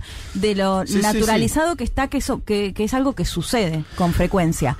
De hecho, este atentado de 21 muertos, 21 asesinados, eh, es el, el, digamos, el que más cantidad de muertos ha tenido, creo que en la última década, el segundo en la historia que se da en las escuelas, ¿no? Porque si hablamos de los tiroteos en general, Claro. en lo que va del año ya hay más de 200 Sí, tiroteos, sí. eh, de hecho casi uno mm, por semana, pero bueno, estamos, ahora nos vamos a referir eh, puntualmente al de las, al de la- a los que suceden en las escuelas. Eh, primero me pareció interesante, hablé con And- Andrei Servín Pon, que es un internacionalista, él es de CRIES, coordinadora regional de investigaciones económicas y sociales, que lo hemos consultado en otras ocasiones, conoce mucho de armas y de Estados Unidos, que me parecía interesante preguntarle Primero, ¿cómo es el acceso a armas de- del cual se habla tanto? Eh, y si bien varía bastante de estado en estado, me parece que bueno, que es el, el primer acercamiento, ¿no? La primera cuestión que se mira cómo se accede o lo fácil que es acceder a un arma en Estados Unidos. Así que si les parece, lo escuchamos y ahora lo, lo comentamos. Tenés algunas regulaciones federales como el Gun Act del 968, que está aparte mencionado en ese artículo, que por ejemplo dice establecida de que para la compra de armas, armas largas para mayores de 18 años y armas cortas para mayores de 21. Lo que no quita de que un menor de edad pueda tener posesión legal de un arma de fuego también, porque por ejemplo un padre le puede comprar a su hijo un rifle 22 y que sea del hijo. Y eso no es ilegal, pero el hijo no puede ir a la armería y comprar un rifle 22. Después, claro, de estado en estado cambia. California es probablemente uno de los más estrictos que requiere un montón de controles y que aparte han prohibido un montón de armas, ¿no? Después lo que varía mucho de estado en estado también tiene que ver con, con los permisos de portación. No todos los estados tienen portación, muchos lo tienen. Y después está el tema de los background checks que muchos de los estados tienen background checks, pero básicamente sobre una base de datos a nivel federal en la cual se busca si has tenido algún felony en el pasado o si en algún momento has entrado a una institución eh, de salud mental o una corte te ha declarado mentalmente incompetente. Entonces, si cumplís con alguna de esas tres, la armería no te puede vender un arma. Lo que no significa que no puedas comprarle un tercero. Entonces, eso también hace que, sea un poco difícil, incluso se implementan las, restricciones. Eso es también mucho de lo que tiene que ver con. Se habla mucho de, del loophole de, de las ferias de armas, ¿no? Que ahí vos puedes ir y comprar con facilidad. Básicamente, además del fácil acceso, bueno, si sos menor de edad, eh, tu papá, tu mamá puede comprarlas y vos las accedes y eso no sería ilegal. Eh, comprarlos incluso en los casos en los que contabas, si eh, te internaron, por ejemplo, en un instituto psiquiátrico, bueno, también tenés la posibilidad de ir a una feria y comprarlo. Y otro más que sumaba también ahí, Andrei, es lo que tiene que ver con el contrabando. Él me mencionaba particularmente la situación de México, que se usa mucho también que les paguen para que vayan estadounidenses a comprar a estas ferias, no queda registrado y se hace también incluso contrabando de armas de Estados Unidos eh, a México. Bueno, más allá de lo que planteaba Andrei de las diferencias que se pueden llegar a dar en ciertos mm. estados, como lo comentábamos hace poco con el tema del aborto, ¿no? Que también mencionábamos California, porque, bueno, era mucho más...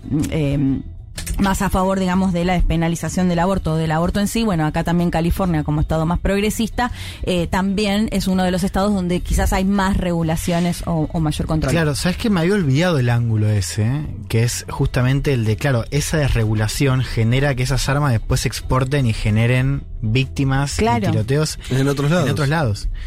Eh, o sea, es un problema regional. Mm. La desregulación en Estados Unidos. Sí, pero digo, y, y, más allá de esto que mencionamos, bueno, alguien de 18 años puede ir y comprar, sí. incluso si no tengas 18 también las podés tener por esto que nos contaba. Claro. De hecho, eh, bueno, lo, el, el, dato de siempre, ¿no? Que la gran mayoría de los tiroteos accedieron a estas armas de forma legal y en muchos casos es justamente con el arma que les compró la, compró la madre o el padre, ¿no? Claro. Eh, que esto era lo que nos mencionaba. Sí, pues hablamos de, claro, de vuelta, un pibe de 18 años que adquiere armas legalmente. A mí, digo, si ya nos metemos con, con tema de datos, digo, no, no, no para hacer un eh, un inventario, pero sí hay uno que para mí, para dimensionar, es muy claro. Digo, esto, Estados Unidos tiene 120 armas cada 100 eh, habitantes. ¿Cómo? Ah, hay más armas que personas. Claro. Qué dato, ¿eh? Yo que ayer lo, lo recordé a un colega nuestro de ver en, en la TV pública y claro, lo, lo fui a buscar y, y hay un, un, gráfico y claro, el que le sigue es Yemen, lo que tiene 52. O sea, claro, mitad. sí. o sea, por eso decimos que también es un caso único Estados Unidos. Y que está en guerra, o sea, Yemen. Hay más armas, o sea, en Estados Unidos hay más armas que habitantes. Sí. Más allá, no estamos hablando, no están contadas las armas del ejército acá. Las armas en, en poder de las personas. O sea, eh, la, la, el pueblo armado, lo cual es. Eh, eh, bueno, ahí entra el, la cuestión de. del contradiscurso este, ¿no? Ustedes mm. están poniendo todo el acento en. Bueno, en Estados Unidos, la particularidad, o una de ellas, sí. es que se accede muy fácil a las armas. Esta semana, en la Conferencia Nacional del, del, del Rifle, el, sí. el, la NRA, la Asociación Nacional del Rifle. La Asociación Nacional del Rifle, con participación de la primera línea de los dirigentes republicanos, hmm. con trampa a la cabeza, expusieron el contraargumento. El contraargumento, por lo menos el que yo vi más sí. instalado de parte de ellos, es el Estado no tiene que prohibirnos tener armas. En todo caso, el Estado tiene que darle eh, mayor eh, atención médica a los locos. Sí, enfocarse, enfocarse en, en eso, ¿no? Enfermos, no tienen salud mental, no tiene que ver con la salud. Y una más, que es armar a los maestros. Esto lo dijo Trump sí, también. Eso es o sea, algo que siempre otra, surge. Otra propuesta es no solamente reducir la cantidad de armas, o sea, no oponerse a reducir la cantidad de armas, más sino armas. más armas en las escuelas. Es hay que armar a los maestros para que puedan eh, bueno, y dispararle lo, a los. Claro. Los dispararle a los atacantes eventualmente. Claro, un, eh, los maestros dando clase con el chumbo Armar en la a los cintura. Maestros, claro. Y la cuestión de, eh, no sé cómo era la traducción de la palabra, pero algo así como una especie de construir una especie de muralla, ¿no? Como que las, las escuelas sean seguras en términos de que haya controles ¿no? Que los niños pasen por, eh, o los que Claro. van a la escuela por control de, por una especie de, de, de, de- de- de puerta que les controla si Sí, tienen armas o no. pasa que ya se ha hecho en, en varias escuelas esto de, con- de control en el acceso y demás Sí. y vemos que la situación no, no cambia. Eh, quiero agregar una frase con respecto al tema del acceso de Paula Lugones, la corresponsal de Clarín en Estados Unidos, que me pareció que definía muy bueno esto de en Estados Unidos los jóvenes no pueden tomar una cerveza legalmente hasta los 21 años. Tampoco pueden ir a un bar o bailar en una discoteca. Está prohibido. Pero sí pueden ir a la guerra o comprar eh, armas en cualquier lugar, ¿no? Me parece que eso definía muy bien la situación de, de quienes acceden. Eh, me, me- me parece interesante que terminemos de escuchar, si quieren, los, los audios de Andrei, porque da algunos eh, puntapiés para discutir un par de cosas. Eh, en esta postura de la Asociación Nacional del Rifle y que los republicanos, más allá de que hay algunos demócratas que, que también se oponen justamente a que haya un mayor control de armas, me parecía interesante esto que contaba Andrei de qué pasa con la venta o con la compra de armas en los gobiernos demócratas, tanto en el de Barack Obama como Ajá. en el de Biden ahora, cómo juega la, la lógica, si se quiere, de eh, la oferta y la demanda y el temor a que, a que se prohíban o que se controlen más. Lo escuchamos a Andrei nuevamente.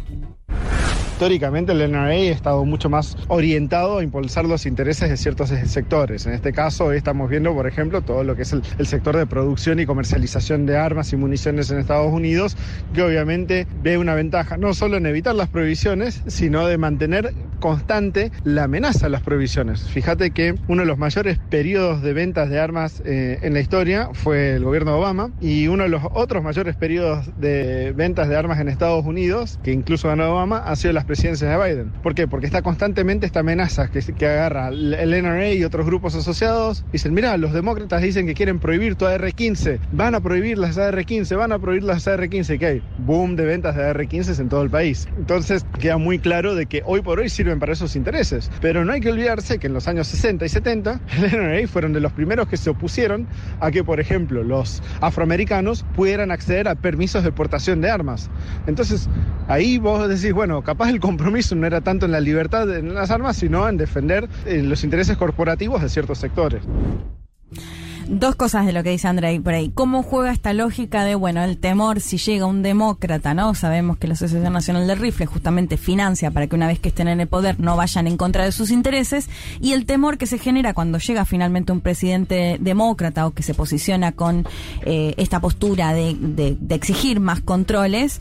eh, es cuando más se venden armas, es Claro, genera justamente lo contrario, genera Sí, que sí. se armen más los estadounidenses, Claro. ¿no? Y, y que haya esto, récord de ventas. Y por otro lado me parece... Ahora, perdón una cosa, pero los demócratas nunca lograron legislar y para frenar este esta venta, digo, nunca hubo un cambio drástico en la política de libertad de la posesión de armas. Bueno, Biden planteó, perdón, No, dale. Biden planteó cuando después de- del tiroteo, él dijo que como como senador él siempre ha intentado Sí. llevar iniciativas y que cuando se aprobó eh, legislación para el mayor control de eh, armas, rifles de asalto, Mm. se redujo la cantidad de tiroteos, pero que después con un gobierno republicano, eh, que creo que fue el de Sí. Bush, eh, bueno, esta legislación ya Claro, por eso tenés de eh, correr. estados que tenés algún mayor tipo de control en virtud de legislación, pero no ha, no ha habido un gran cambio a nivel federal. Y que se, claro, y que se mantenga, digamos, Mm. a, a lo largo de las décadas. Bueno, y, y pasa en esta semana, es como un déjà vu constante, ¿no? Totalmente. Digo, de, de- de vuelta. O sea, tenés las primeras líneas diciendo este es el momento de actuar, esto que dijo Biden de transformar el dolor en legislación y, y presión pública, y después algunas voces republicanas, recordemos, lo dijo Mitch McConnell, líder de la minoría republicana en el Senado, esto de abrirse a, una, a un diálogo informal bipartidista para mejorar el control. O sea, hay voces republicanas que lo dicen.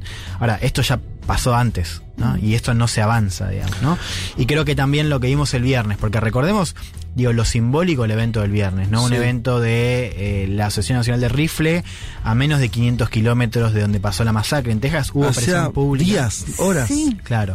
Había presión para que para que el evento sea en otro lado, se suspenda, y el evento se hizo igual, con esto que acabamos de comentar, digo, con estas contrapropuestas de Trump que van en una línea opuesta, eh, y es de vuelta, o sea, no, no hay hoy incentivos para, para el Partido Republicano, eh, también lo decía muy Andrei, digo, los intereses corporativos también están en la misma línea, eh, para que haya algún tipo de control. Si bien, y esto lo hemos visto también cuando discutimos temas de aborto, por ejemplo, si bien uno ve encuestas, y a ver, no es que hay un apoyo eh, mayoritario, rotundo, a favor de control, pero No. sí no mayoritario, o sea, no de manera rotunda, pero sí mayoritario, digamos. O sea, Ujú. o sea, sí hay eh, mayoritario, pero no una cosa que vos decís, bueno, 70%, el 90% eh, está a favor de mayor control. Tengo ahí algún, algún dato. Eh, sumar, mencionaba antes lo de Michael Moore y la masacre Sí. de Columbine. Pasó exactamente igual. Fue la masacre y en el mismo estado de Colorado, a los creo que 10 días, la Asociación Nacional del Rifle hizo su convención.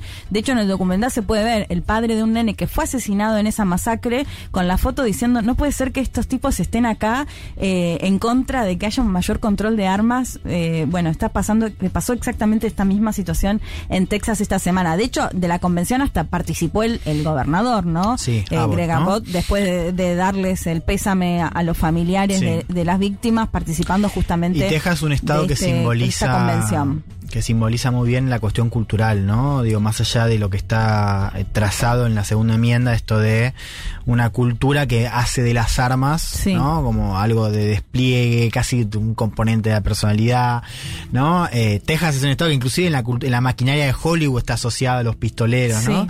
Eh, bueno, digo, no es algo menor. Y, y también digo decir esto, ¿no? O sea, el poder del lobby que tiene, o sea, es una maquinaria de lobby. Es que también hay que decir, cuando hablamos de lobby, hablamos de una asociación que básicamente le ha construido carreras políticas a legisladores, digo.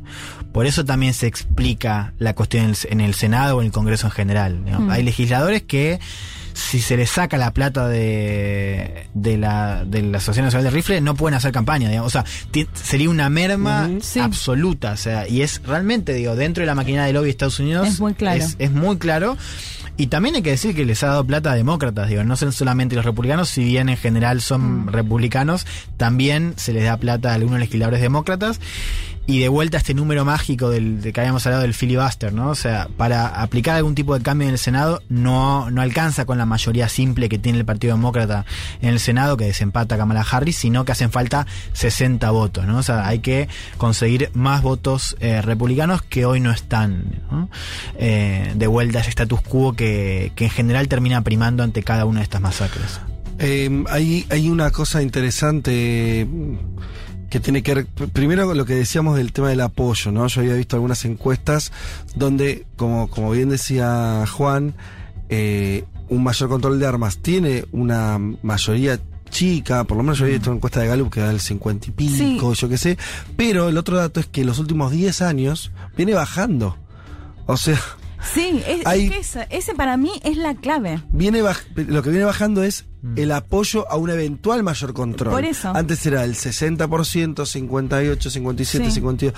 Eh, eso puede estar, a ver, no- no- no- me faltan elementos, pero si a priori tuviera que, que- que tirar una hipótesis, me parece que es algo que hablamos con otros temas.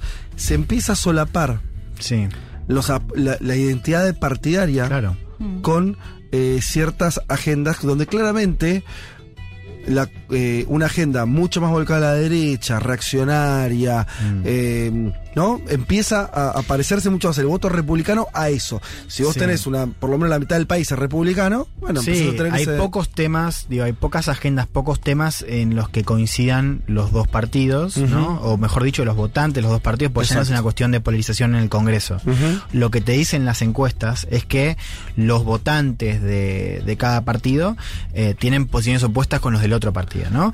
Eh, que es hablar de la, polarización en Estados Unidos. ¿no? Que también tiene, y esto lo hemos visto en los últimos años, un componente que digo, tiene mucho que ver con la identidad del votante, pero ya no es la identidad del votante, es la identidad del ciudadano. Digamos, ¿no? O sea, son personas que se cruzan cada vez en menos ámbitos y que tienen además un nivel de... mm, ¿Cómo decirlo? De mm, animosidad, para Ujú, decirlo de algún modo. entre sí. Entre sí.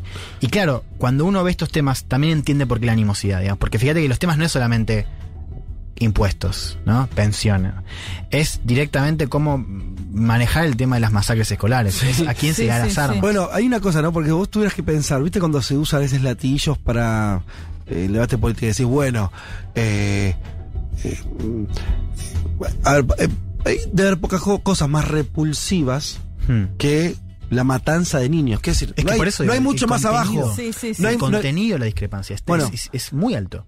y, so- y eso no mueve las opiniones de las personas. Nada. Es decir, si no la mueve la matanza de niños inocentes en una escuela, sí, me parece que esto está en un lugar que, que no va a salir fácilmente. Es que cuando Trump te dice armar a los maestros, ahí entendés que, claro, o sea, vos siendo republicano te podés indignar también, no es que no es que te da igual que maten a 19 niños, digamos, pero ahí vos la respuesta que vas a encontrar es, no, Claro. Hay que darle armas a los afirma, maestros. Más por eso también es, es difícil, digo, porque esto claro, prueba nuestro punto de cuanto más armas hay, hay, aunque vos le tires la evidencia encima, digo, esto de decir, no, no, esto que decía Leti, ¿no? De la cantidad de, de, de armas vinculadas en, en homicidios, en muertes violentas, lo comparás a nivel global, y eso no mueve el amperímetro. O sea, están convencidos de que la solución son más armas, que Sí. para nosotros es justamente la- el origen del problema. Entonces, también ahí está la- el, el factor de Es que discrepancia. pe- pensaba, ya para escuchar eh, el último audio, a lo que dijo Andrei antes, que me parece interesante esta hipocresía que hay, porque en lo que se basan justamente es,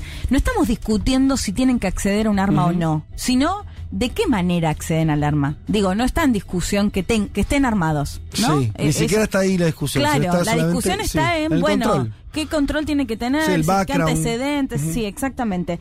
Y, y, y es interesante esto que decía Andrei porque dice, bueno, eh, la, la base es, tiene que ser de total libertad, porque si empezamos a poner peros, ya, digamos, eh, bueno, se limita la posibilidad de quienes pueden acceder a armas. Pero en los 60 y en los 70, cuando hemos hablado, bueno, el- el- la, la Asociación Nacional de Rifles se oponía, por ejemplo, a que los afroamericanos puedan acceder fácilmente a un arma.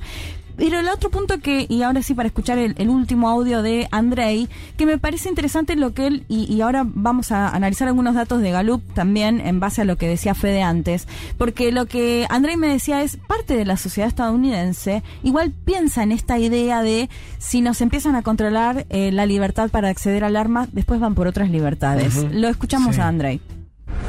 Entonces el argumento es, si hoy permitimos de que establezcan controles psicológicos para poder comprar un arma, eso ya abre camino para que el día de mañana exijan un examen técnico para que puedas comprar armas. Y eso también abre la puerta para establecer una base de datos federal de registro de todas las armas. Y una vez que tengan el registro van a salir a confiscarlas. Entonces eventualmente cualquier terreno, cualquier centímetro de terreno que se ceda a, la- a las políticas de control de armas significan que eventualmente van a terminar de sacarnos las armas, ¿no? Pero el follow-up, digamos, a, esa perspectiva es que una vez que con- concedan el derecho a las armas, eh, van a ir por el derecho a la libertad de expresión, por ejemplo, a la libertad de culto y todas estas cosas. Ese es el argumento del slippery slope. Hemos tenido instancias de control de armas en Estados Unidos, como el National Gun Act del 68 o, en el 86, en el cual se reguló el acceso a las armas.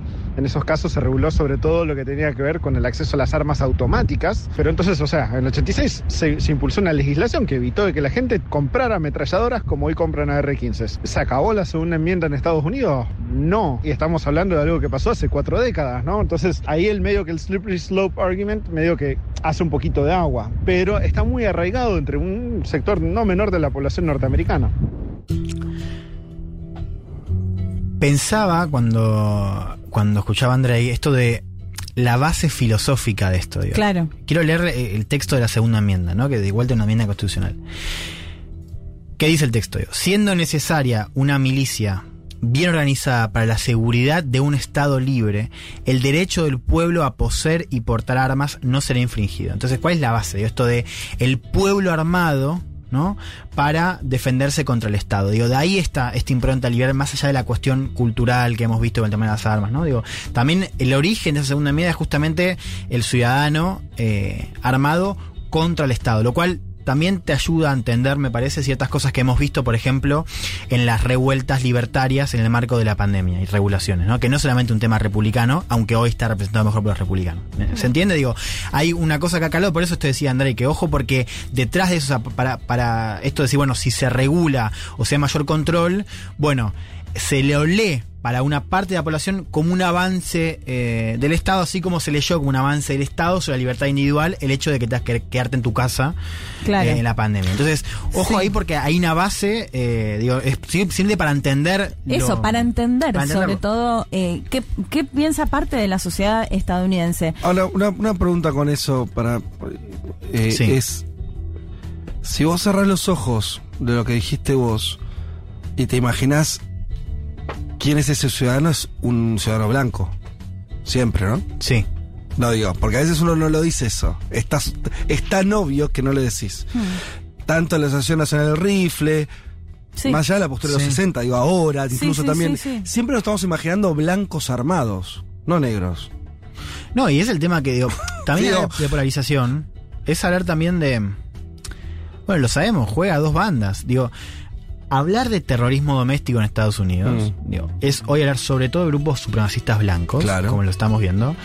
Ahora, de vuelta, nosotros estamos caminando hacia un escenario de mayor radicalidad.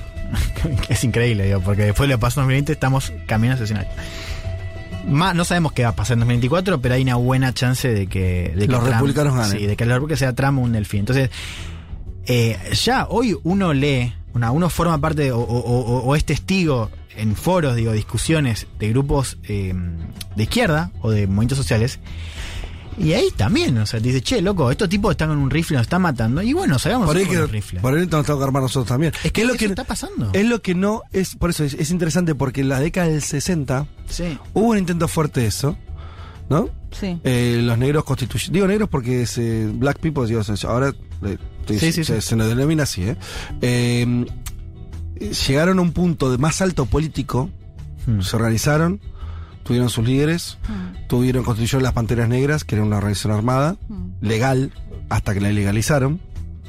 Eh, después de eso, hubo una, un, un avance muy grande en contra de esas organizaciones, los mataron, los encarcelaron.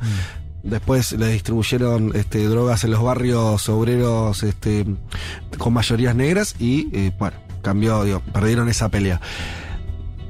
Y ahora lo que vos decís, Juan, es lo que yo me imaginaba, digo, como, como razonamiento el más elemental, el más Mm. obvio, más allá que esté bien o mal, no importa, el más elemental, vos decís, pará, a ver, lo, lo intentamos con la política, no funcionó, lo intentamos con el Partido Demócrata, ¿no? Porque lo- esa población en general es votante demócrata, no caminó.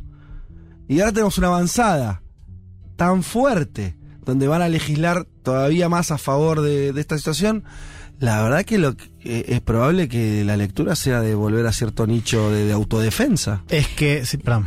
Sí, no, es que, a ver, ya no es solo, la- para mí la clave es no es solo la dirigencia política y a qué político financia la Asociación Nacional del Rifle, sino es justamente qué piensan mayoritariamente los estadounidenses. Por eso digo, lo- los datos Ojo, de lo de la mayor- está bueno, pero mira, sí. mira, el 36% según esta Sí. encuesta de Gallup, el 36 solo, el 36% de los estadounidenses dijeron que estaban insatisfechos con los controles que hay Ajá. en este. De hecho, la pregunta es, usted, esto está muy bien en una nota de CNN que, que lo cuentan bien en detalle, ¿está usted satisfecho con las leyes de armas del país? Mm. Y si está insatisfecho, ¿desea leyes de armas más estrictas o más laxas? Bueno, solo el 36% de los estadounidenses dijeron que estaban insatisfechos y querían leyes de control de armas más estrictas. El 61% estaba satisfecho, insatisfecho pero quería leyes menos estrictas, insatisfecho y no quería ningún cambio 7%. Pero bueno, repito, solo el 36% no está de acuerdo con esto y gran parte quiere que haya menos incluso control. A lo Eh, que voy es, eh, me interesa como, es- está perfecto ese dato. Por abajo creo que lo que está, por eso yo decía, vos cerrás los ojos y lo que te imaginas cuando un norteamericano armado Sí. es uno blanco, Sí. ¿no? Y entonces, quiere decir, estoy suponiendo, si en esa encuesta preguntaras, ¿no? ¿Estás de acuerdo con que este, la- la- la- la- las Sí. personas negras se armen? Yo no sé qué será en esa encuesta. ¿Entendés lo que quiero Ah, decir? A lo no, que voy es- totalmente, es lo porque, sí. porque estamos Eh, suponiendo una especie de, de cuestión más este, homogénea, donde tal vez empezamos a ver una cosa donde aflore, como pasó con el este eh, con el asalto al, Capitolio, ¿no? Digo, si eso, lo que, lo que dijeron muchos analistas después de eso, si eso lo hubieran hecho hordas de afroamericanos. Eso no llegaba ni a 100 metros del Capitolio. Este, que es complejo esa, esa, esa, esa sensación de pseudo guerra civil interna No, racial. es que es la misma lógica de los 60-70 que planteaba Andrei. O sea, la base de la Asociación Nacional del Rifle sigue siendo la misma, todos tenemos libertad para comprar armas, pero ahora esto, cuando le querían ser los afrodescendientes afroamericanos quienes compren, se oponían o querían más controles para, para los afroamericanos. Eh, y después con respecto a la, a la pregunta, porque Biden también esta semana se hace esta pregunta que suena como medio ingenua, bueno, ¿por qué si hay eh, falta de salud mental en otros países o también tienen problemas Mm. en otros países, por qué en Estados Unidos pasa con tanta frecuencia? Y acá le preguntaba, esto lo, lo comento, le preguntaba a Andrei, Andrei me daba el ejemplo de Suiza, eh, que dice que tiene en propor- proporción de armas de fusiles automáticas Sí. es mayor A la de Estados a la de Unidos. Estados Unidos. Ajá. Pero ¿qué pasa en Suiza? Claro, tienen un montón de controles previos porque dice que hacen el servicio militar y se llevan estos fusiles a sus casas. Ajá. Y sin embargo esto no genera que, bueno, que se den este tipo de tiroteos o masacres, pero bueno, era un ejemplo claro, Claro. de un país que tiene, eh, incluso en este en esta arma particular, más cantidad que en Estados Unidos y por supuesto no se dan ese tipo de tiroteos porque se exigen una serie de, eh, de controles bien estrictos. Hay una, eh, está perfecto eso. Eh, yo vi también hay, hay un informe circulando en, en las redes de, de justamente esta comparación y hablan con un suizo, un programa mm, de- periodístico de Estados Unidos habla con un suizo que les explica esta diferencia, que es, tiene, tenemos, es verdad que tenemos muchas armas, pero tenemos, tenemos un nivel de, de, de chequeo sobre quién las posee muy alta. de cómo usarlas, varias cosas. Yo agregaría- estrictas. Esto es a mi, a mi modesto entender, que no solamente es una cuestión de, legaliz- de, de le- de legislación. Quiero decir, un montón de armas puestas sobre, sobre sociedades distintas te arrojan distintos comportamientos. ¿Sí? La sociedad suiza no tiene mucho que ver con la sociedad norteamericana. No sé si me sigue lo que estoy diciendo. Voy de vuelta. Sí. ¿sí? No se trata solamente de una cuestión de, de legislación. Si vos pones un montón de armas sobre sociedades que están estructuradas de forma distinta, los Sí. resultados son distintos.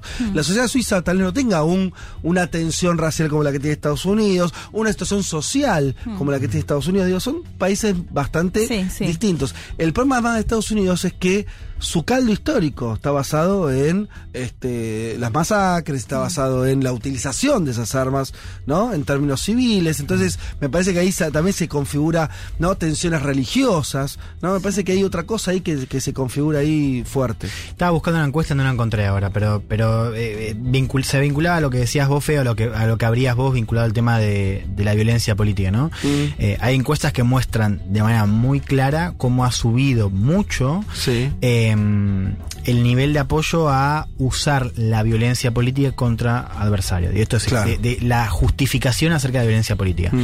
Sigue siendo bajo. Sí. Lo que muestran los datos es que es cada vez mayor claro. y, y- y que, y que se duplica.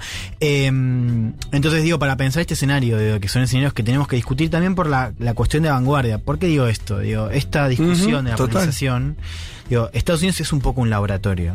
¿no? Sí, cuando estamos, estamos hablando de Estados Unidos, estamos hablando de, de- de- de casi todos los países del mundo, porque es lo que decís, derrama en términos Sí. culturales, de influencia política. Total. Por ejemplo, Brasil. Sí. O sea, este año, y este año lo, lo estamos discutiendo porque tenemos elecciones en Brasil, estamos discutiendo qué va a pasar o qué pasaría en Brasil si se repite el escenario que Bolsonaro ya avisó que podía repetir, que es esto de desconocer el resultado electoral y que haya un escenario similar a la quema del Capitolio, ¿no? Esto de grupos armados. Eh, eh, Brasil también tiene un episodio particular con las, las milicias, ese es otro tema, ¿no? Pero digo, también hay un antecedente ahí de ciudadanos armados. Eh, y bueno, esta discusión de, bueno, ¿qué, has, ¿qué haría un grupo de ciudadanos y cómo respondería otro, ¿no? O sea, hoy en Brasil sabemos que, eh, bueno, lo hemos discutido con García Linera, recuerdan esto de qué, qué onda la izquierda y la violencia política en América Latina. O sea, preguntas que uno quizás eh, normalizaba en los 60 o en los 70, eh, y que ahora vuelven y de vuelta y Estados Unidos ya ha mostrado qué pasa con el tema de violencia política desde la derecha, pero ahora lo está empezando, o lo vamos a empezar a ver cada vez más, desde la izquierda, digo, estas discusiones que yo les decía, se dan de, bueno, ¿por qué nosotros no nos armamos, digamos? Si nos están matando, digo, a- a- acá lo que hay es el quiebre, que queda para, para muchos ciudadanos nunca, digo, nu- nunca se sintieron contenidos por el Estado, pero ahora hay un quiebre mayor, porque sentís que te están yendo a- directamente a matar. Entonces, con eso en, en- en mente, vas, te armás y salís a una manifestación.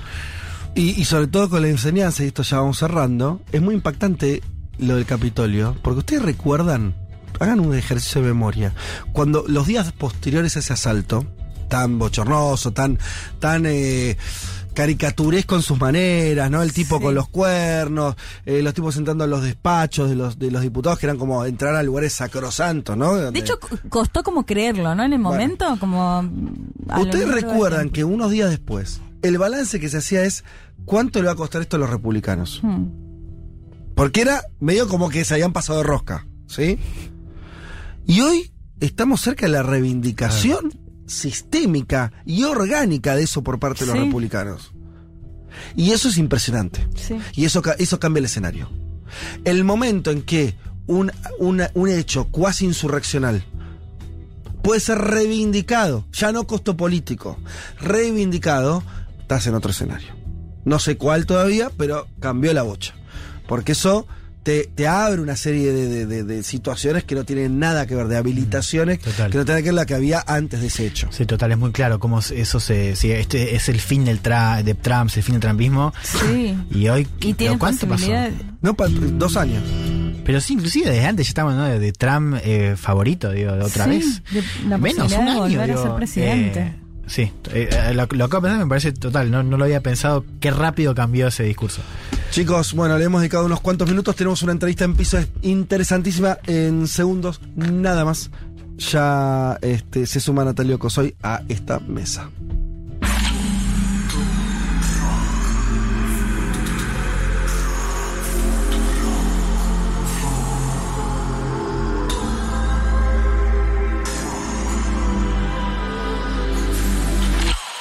Un mundo de sensaciones.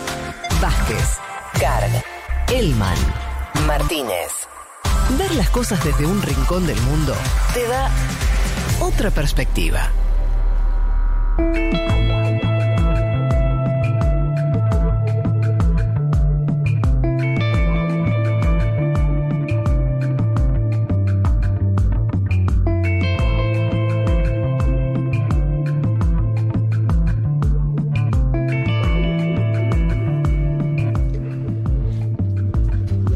Bueno, casi casi las dos y media de la tarde. Che, cantidad de mensajes que nos llegaron. Antes de todo esto quiero agradecer muy especialmente a La Caleta Vinos por las cosas que nos trajeron riquísimas. Riquísimas. Obviamente vinos, pero también hay algunos aceites. Ah, no, y pastita, esa pastita de aceitunas que es exquisita.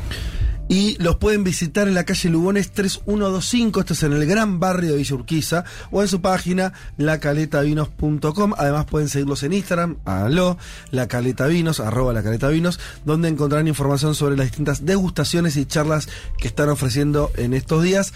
La caja está espectacular. Es un gol. Ahora, vamos a subir historia para que Sí, vean. Bien, pero ahí hay unos, unos, unos vinos muy, muy interesantes eh, y algunas cosas más. Así que les recuerdo entonces que lo pueden visitar en eh, Villa Urquiza, la calle Lugones 3125, La Caleta Vinos, o en Instagram, arroba La Caleta Vinos. eh, ahí, bueno, espectacular. Bien, muchos mensajes, eh, muchísimos mensajes. Eh, eh, eh, ¿Siguen eh, con eh, las actuaciones? No, creo que se engancharon con la cuestión de Estados Unidos. Mm. Bueno, mejor entonces. Quiero decir que algo escucharon, pues si no. Lorena Mercedes dice, sociólogo uruguayo radicado en Estados Unidos, él decía que la interpretación, no, no, no dice el nombre, que hacen de la segunda enmienda es muy tirada de los pelos, que en realidad hablan de la milicia. Sí. Bueno, eh, sí, bueno, un poco lo- lo- todo lo que charlamos acá, bueno, eh, la gente mandando fotos, ¿viste?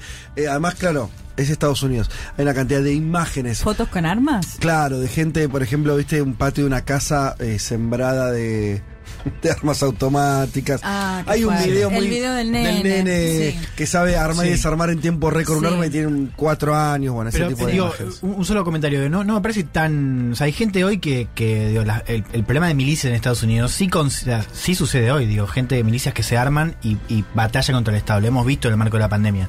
No me parece tan, tan tirada de los pelos.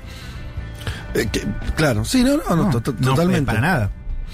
Eh, bueno, bien, este, y gente comentando la cuestión esta de la salud mental vinculada. El problema, el gran problema del enfoque en la salud mental, que está buenísimo, por supuesto, y está, es un poco absurdo que los republicanos en general son muy restrictivos en cuanto a, a- a las funciones del Estado, a la salud pública y demás. Es- es- hay que entenderlo como solamente un giro discursivo para encontrarle Sí. una respuesta, pero el problema lógico que tiene eso es pensar que si vos tenés un, eh, a- una violencia que es sistemática, ¿no? Casi que podrías ponerlo digo, cada tantas semanas tenés un tiroteo Sí. ca- eh, fatal en, en- en una institución pública y demás. Bueno, por supuesto que el problema no puede ser. Sí, eh, igual to- toca otra mental. fibra, ¿no? Esto lo de la salud, justamente si hablamos de las dificultades para acceder a un sistema sanitario en general, encima para la salud mental, que sabemos que está mucho más negada en todo el mundo, digo que es una materia súper pendiente, me parece que también toca igual esa fibra en Estados Unidos. Totalmente, bien. eh, bueno, eh, eso. Si les parece, nos metemos en, en lo que les habíamos prometido, que es, estuvimos haciendo, como habrán escuchado, una entrevista también extensa eh, a, a la periodista eh, colombiana, se me fue el nombre, Catalina Catalina Oquendo. Oquendo, Catalina Oquendo, eh, recién ella residiendo ahí en, en- en Bogotá y nos estuvo contando cómo estaba desarrollándose la jornada electoral, que por suerte venía tranquila. Con ella despuntamos algunas cuestiones más vinculadas a ya no la coyuntura de estos días, sino cómo se llega a esta elección, eh, las chances de Petro de ganar en primera vuelta o no, y demás. Para profundizar todavía eh, bastante más en este escenario, les dijimos al inicio del programa que íbamos a contar con la visita de Natalio Cosoy, él es periodista, fue corresponsal de la BBC en Colombia entre el 2015 y el 2017, hoy es corresponsal en Argentina de France 24 en español y está en el piso para charlar eh, unos minutos con nosotros. ¿Qué tal Natalio? ¿Cómo estás? Hola, ¿qué tal? ¿Cómo están? Gracias por la invitación. Bueno, muchísimas gracias a vos que te hayas acercado. Nos gusta a veces estas conversaciones que tenemos en el piso que nos permiten eh, por ahí un- un- una profundidad mayor. No sé por dónde se querés arrancar, sabemos, hemos comentado por encima que además estuviste, eh, fuiste, testigo del, del proceso de paz en Colombia. Eh, a ver, hablemos ahora un poquito de la coyuntura electoral, de cuál es tu mirada y sobre eso vamos a ir, si te parece, ir ampliando a cuestiones más estructurales. ¿Cómo estás viendo esta, esta elección tan, tan particular eh, por el rumbo que puede llegar a tomar la política colombiana? Lo primero que es súper interesante es que estemos hablando de Colombia en Argentina, digo, porque en general no es algo que a lo que se le dé tanta importancia. Estuve escuchando lo que hablaba Catalina, que yo la conozco muy bien y es una gran periodista colombiana, y darle espacio a esas voces en, un, en una radio argentina eh, eh, me parece que alimenta, alimenta mucho una visión más integral de la región que a veces falta. Así que eso se los quería decir primero. Eh, lo otro, nada, es, es lo que estamos mirando todos, digamos. Es súper interesante, habiendo estado en Colombia y conociendo cómo es la sociedad, que de repente emerja eh, Petro como candidato. Yo, yo a Petro lo tenía visto en su momento como eh, alcalde de Bogotá. Estaba, cuando yo estaba allá, estaba con, con bastantes dificultades eh, en medio de procesos de cuestionamiento de cómo, había manejado ciertas cosas como alcalde. Era una figura un poco di- divis- generaba división en el, en el país y bastante tensión, mucha antipatía en muchos casos de ciertos sectores por ahí más cercanos a los conservadores a los liberales, que son los dos partidos tradicionales históricos de Colombia.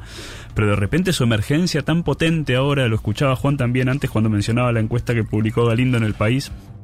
eh, que revelaba, si se quiere, que, el país está un poquito más hacia la izquierda y eso me parece interesante porque me parece que da cuenta de que en realidad tal vez Colombia no es que no es que no tenía una izquierda eh, civil no militante eh, mm, de una de una mirada por ahí no tan de una de una, de una actitud por ahí no tan activa eh, sino si se quiere casi un progresismo de, de- de- del día a día o cotidiano porque no se revelaba y no se revelaba y no sé si esto lo llegaron a hablar porque por ahí se me pasó entre otras cosas porque la, la idea de la izquierda estaba asociada a, a- a- a la, lucha armada en Colombia claro. entonces Eso funcionaba como un tapón, ¿no? Porque era muy fácil el, el veto, decir, bueno, ser de izquierda es ser de la FARC, por Sí. decir una, una simplificación así. Sí, y eso sí. eh, impedía, ¿no? La emergencia de una izquierda electoral Y, con más la- y bueno, y con la particularidad de que Petro viene de la guerrilla, digo, y también se jugó mucho con esta Mm. narrativa. No sé ahora qué tanto puede llegar a, Sí. a pegar eso o no. Es interesante, sí es cierto que Petro viene de la guerrilla, pero ¿sabes qué? Eh, Esto se me acaba de ocurrir. Todos vienen de la guerra Claro, en Claro. Colombia. O sea, es muy difícil que... Claro, no es lo mismo haber estado militando activamente Sí. en una guerrilla y, eh, y en las armas Mm. que por ahí eh, haber eh, apoyado indirectamente el accionar de un grupo eh, paramilitar de derecha eh, a través de la financiación. Por ahí no es lo mismo, pero digo, la, la implicación de, de, de los grandes personajes colombianos en el tema de la guerra es, eh, es difícil eh, ver- encontrar alguno que se salve 100%, digamos. Yo por eso le preguntaba a Catalina, ella me lo respondía al revés si está bien, pero creo que en las dos miradas. Yo le decía, veía un reportaje, no me acuerdo si en el tiempo, en un medio muy importante, mainstream de, de, de Colombia, a Petro hace pocos días, y en una hora y media de reportaje, de la guerra habló 45 minutos. Yo decía, bueno, todavía la agenda está centrada en esa situación Sí. o la posguerra. Y ella me decía, bueno, no, al contrario, por primera vez ahí se cuelan otras agendas, las pensiones, la economía. Creo que es lo mismo, las dos miradas, ¿no? Decir, bueno, por primera vez hay otros temas, pero todavía lo que funda, ¿no? Eh, La, la- la- la discusión política en Colombia es, es la guerra, el narcotráfico, los grupos paramilitares. No, bueno, internamente es cierto, o sea que las encuestas sobre la población dan cuenta de que los intereses no están tan centrados en el tema de la seguridad, de la seguridad ciudadana, como la llaman allá, de la violencia, de la violencia en los territorios, a pesar de que hay mucha violencia, que tenemos constantemente información de asesinatos de líderes sociales, de, de, de personas que trabajan en los territorios, eso no necesariamente está en el top de la agenda electoral de los ciudadanos. Más allá de la, de la conversación con Petro. Pero claro, siempre volvemos. Es muy difícil romper con eso en Colombia. Si el proceso de paz no se saldó al 100% y nunca se iba a saldar, y hay violencia persistente, menor, pero persistente y muy intensa en algunos lugares eh, del país, eh, es muy difícil que eso quede fuera, fuera de la agenda. Yo pensaba eso, ¿no? Cuando, cuando eso del tema de líderes sociales, ¿no? O sea, esta lectura sobre el conflicto posconflicto. O sea, es cierto que el conflicto ha mutado. Es cierto que los, que niveles de violencia no son los mismos que tenía Colombia, no sé, en los 90. Eh, ahora, nunca se mataron tantos líderes sociales como, como ahora, ¿no? Lo cual es interesante que esta vez uno escucha a Márquez, Francia Márquez, y Márquez también habla del conflicto. O sea, me parece también que la izquierda se ha apropiado un poco del conflicto, ya no de manera defensiva, como lo hacía antes, ¿no? Esto de. O sea, antes era la derecha la que empuñaba más la idea del conflicto para decir estos son guerrilleros. Y ahora la izquierda también lo toma para decir Duque y el uribismo no cumplieron los acuerdos de paz. Y adentro del país hay una matanza constante de líderes sociales, ¿no? Es interesante también cómo ha cambiado la apelación al conflicto de la derecha a la izquierda, ¿no?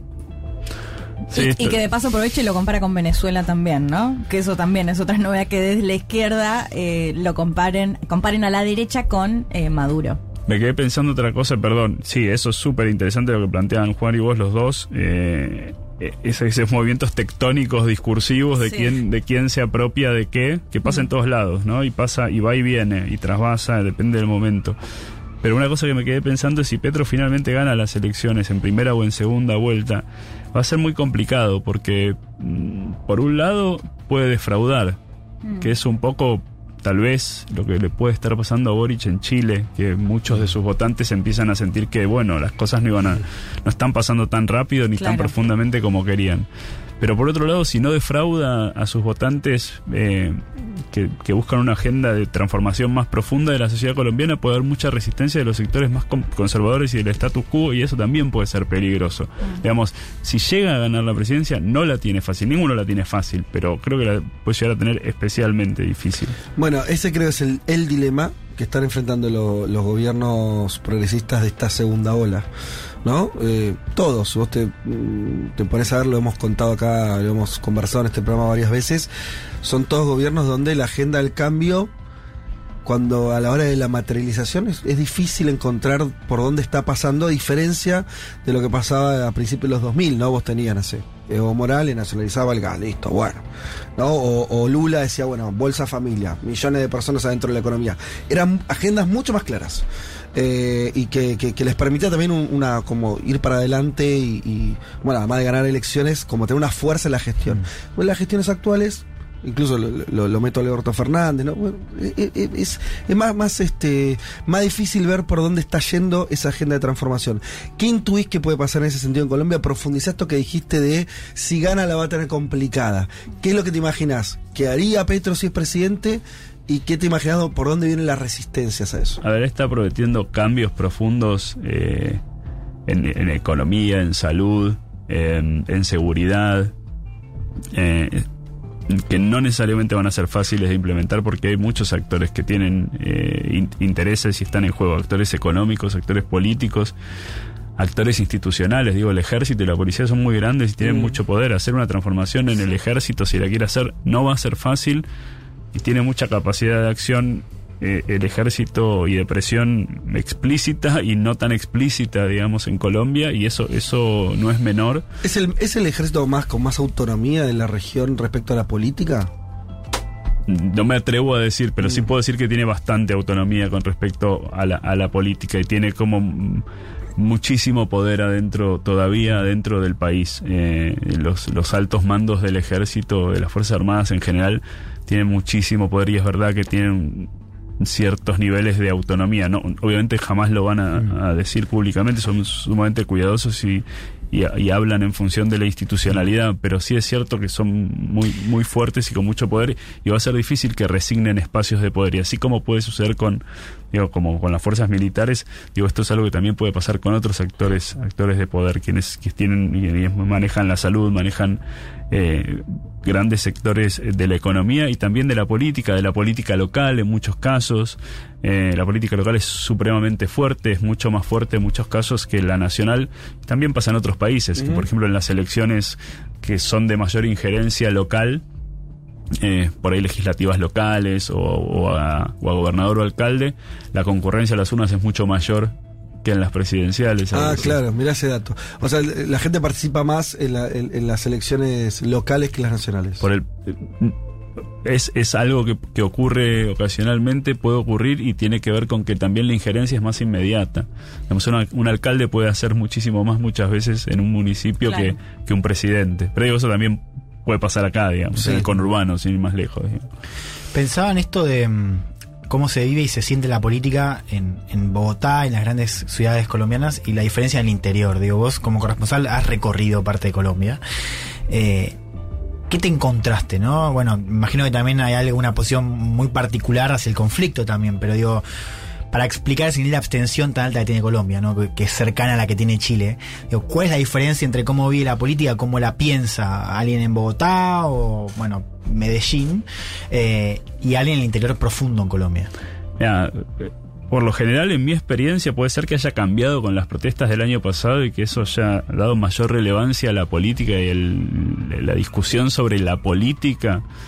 Eh, siempre me parecía que en Colombia se perdía, entre comillas, mucho menos tiempo en la discusión política que acá, por ejemplo. No, no, no había un, no, tenía la sensación yo de que no había un seguimiento tan cotidiano de la población en general de cada cosita que uh -huh. estaba pasando, si claro. Pepito le decía a Juanito tal cosa, si le daba la espalda, si no le contestaba.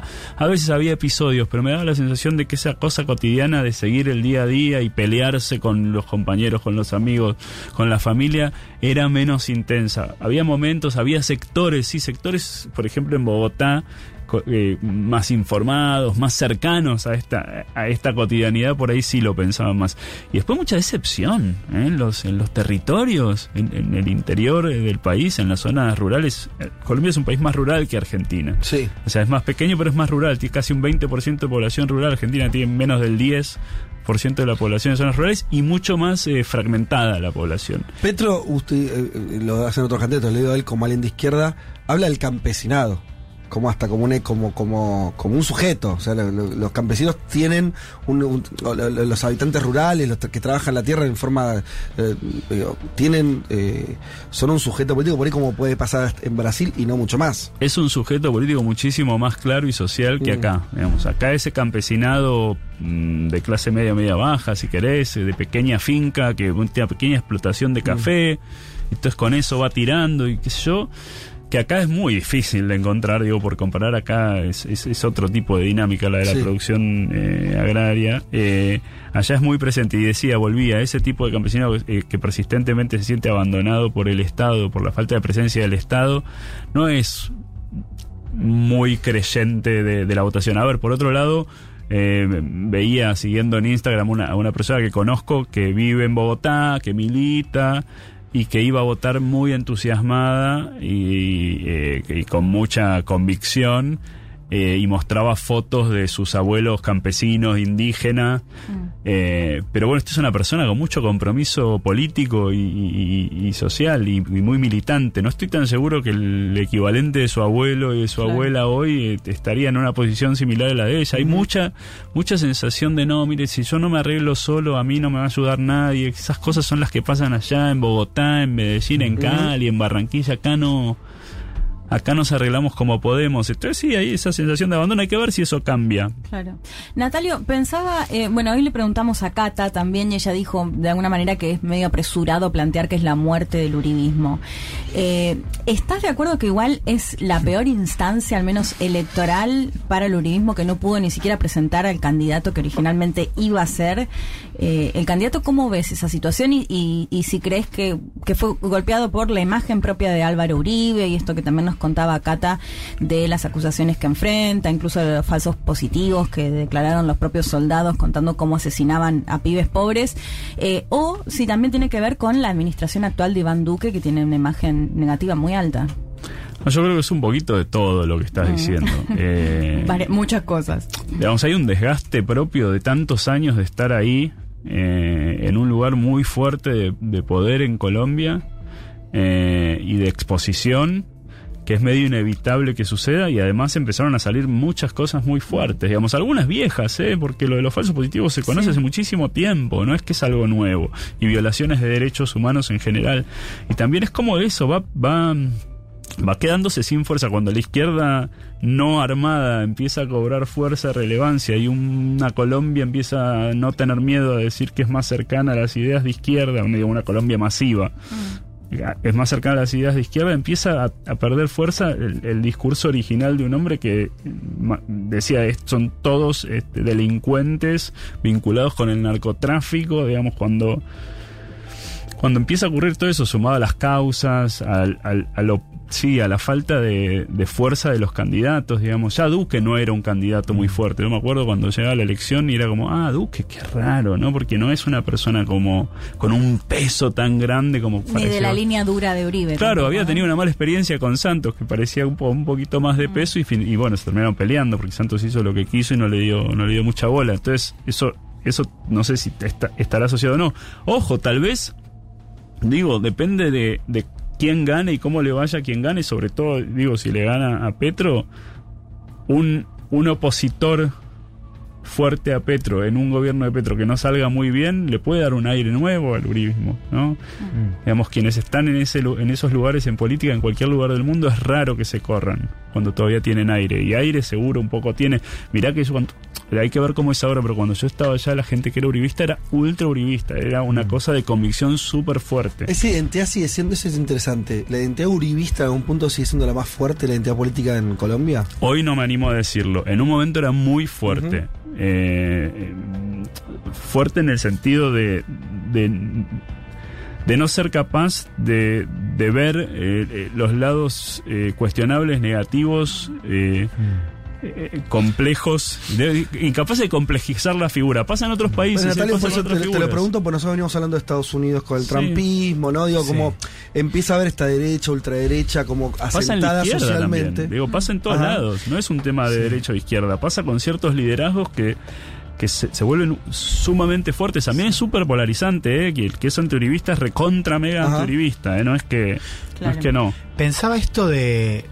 De la- el uribismo, digo, para pensar la discusión de derechas extremas en América Latina, el uribismo es un gran caso, digo, es, es la, la ultraderecha antes de que sea la ultraderecha en América Latina, ¿no? Digo, adaptado a Colombia, si querés. Ahora, uno veía, por ejemplo, el debate del otro día, el, del el- del lunes creo que fue. Sí. Y tenías a un tipo como Fico, eh, candidato ahora apoyado por el uribismo, y era un tipo hablando de cambio, hablando de una posición bastante moderada. Digo, está bien que todos a su manera los tres candidatos mostraban posiciones moderadas. Pero, por ejemplo, el tema de migración, ¿no? Que Duque ha tenido una postura eh, migratoria diferente al de otras derechas en América Latina, siendo bastante receptivo, ¿no? Para con los venezolanos, inclusive que entraban de manera irregular.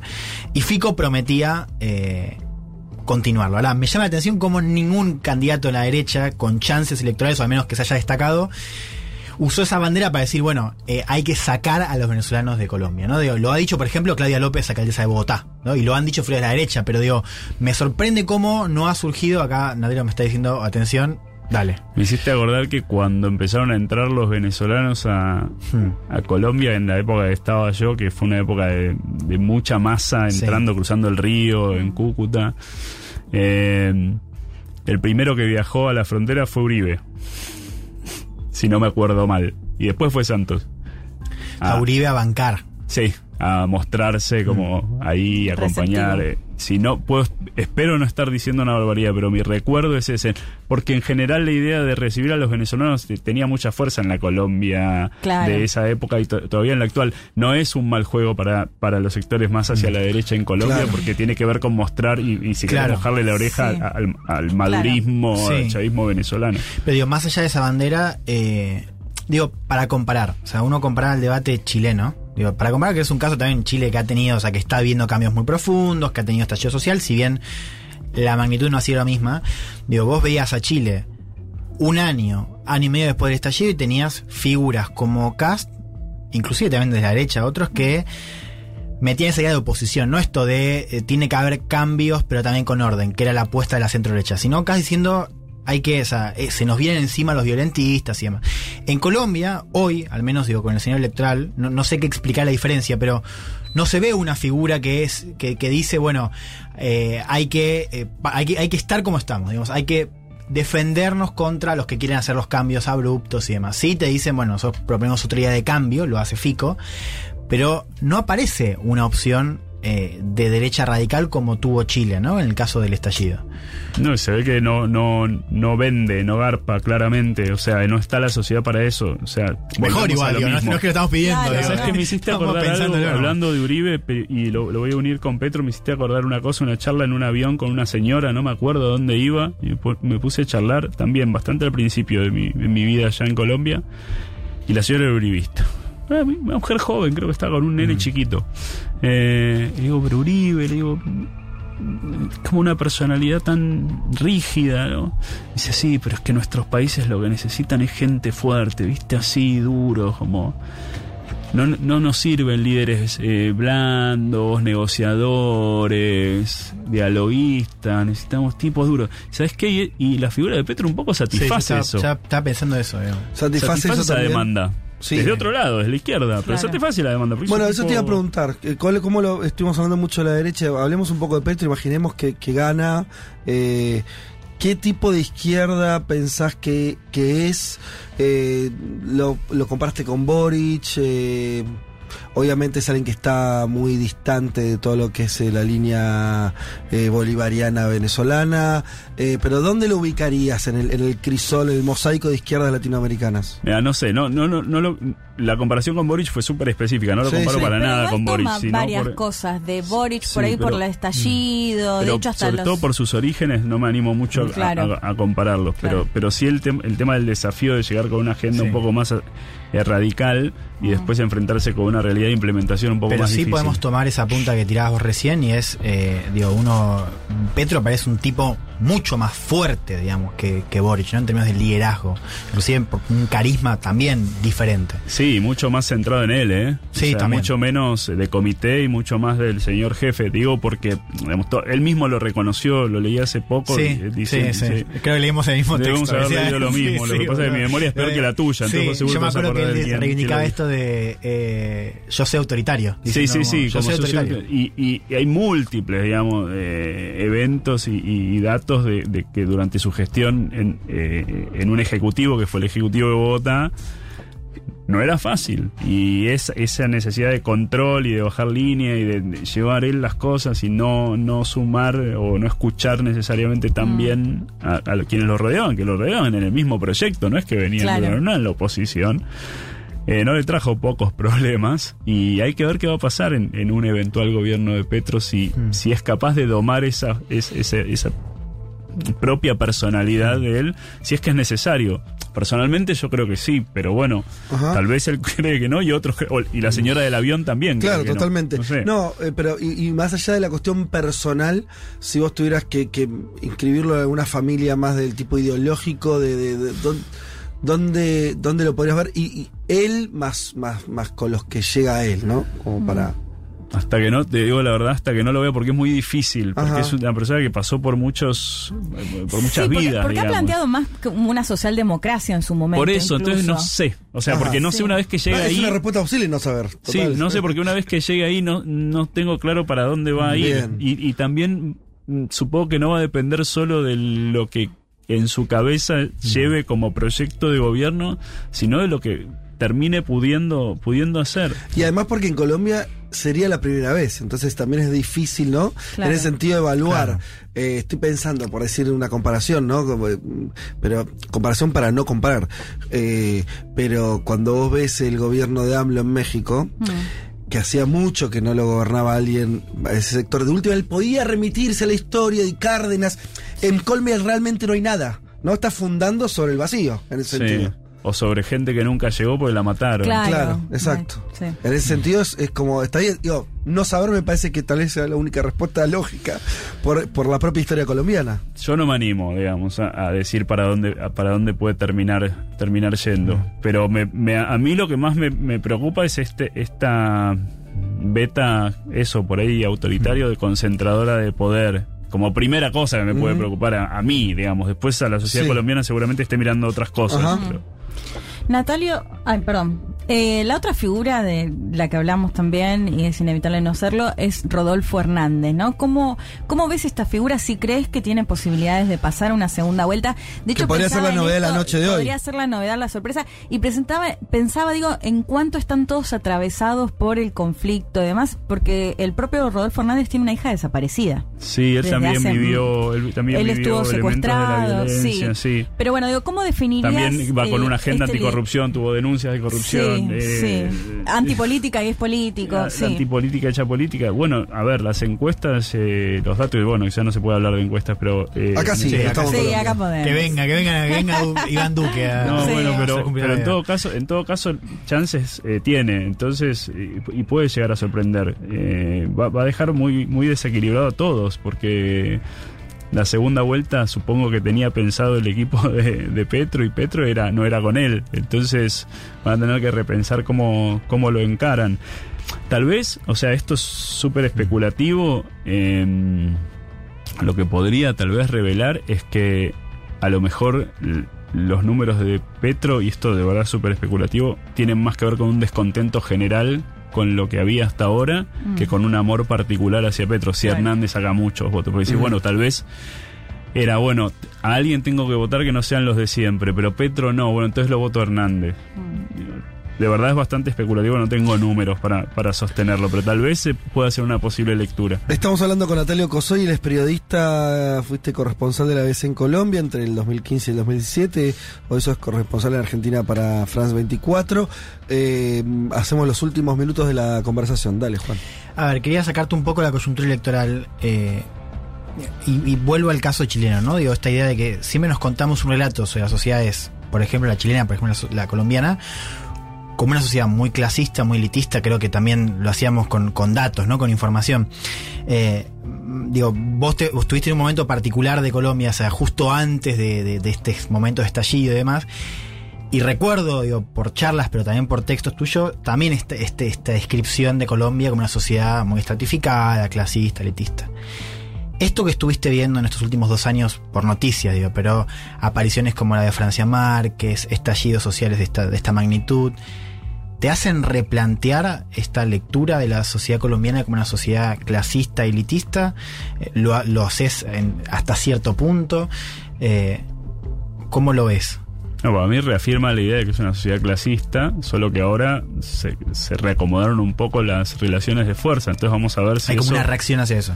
Me da esa sensación, ¿no? Porque si, estos emergentes eh, me parece que muestran, bueno, ahora nos llegó la hora a nosotros de mover un poco las fichas Sí. eh, y acomodar un poco para que sea un poco más equitativa.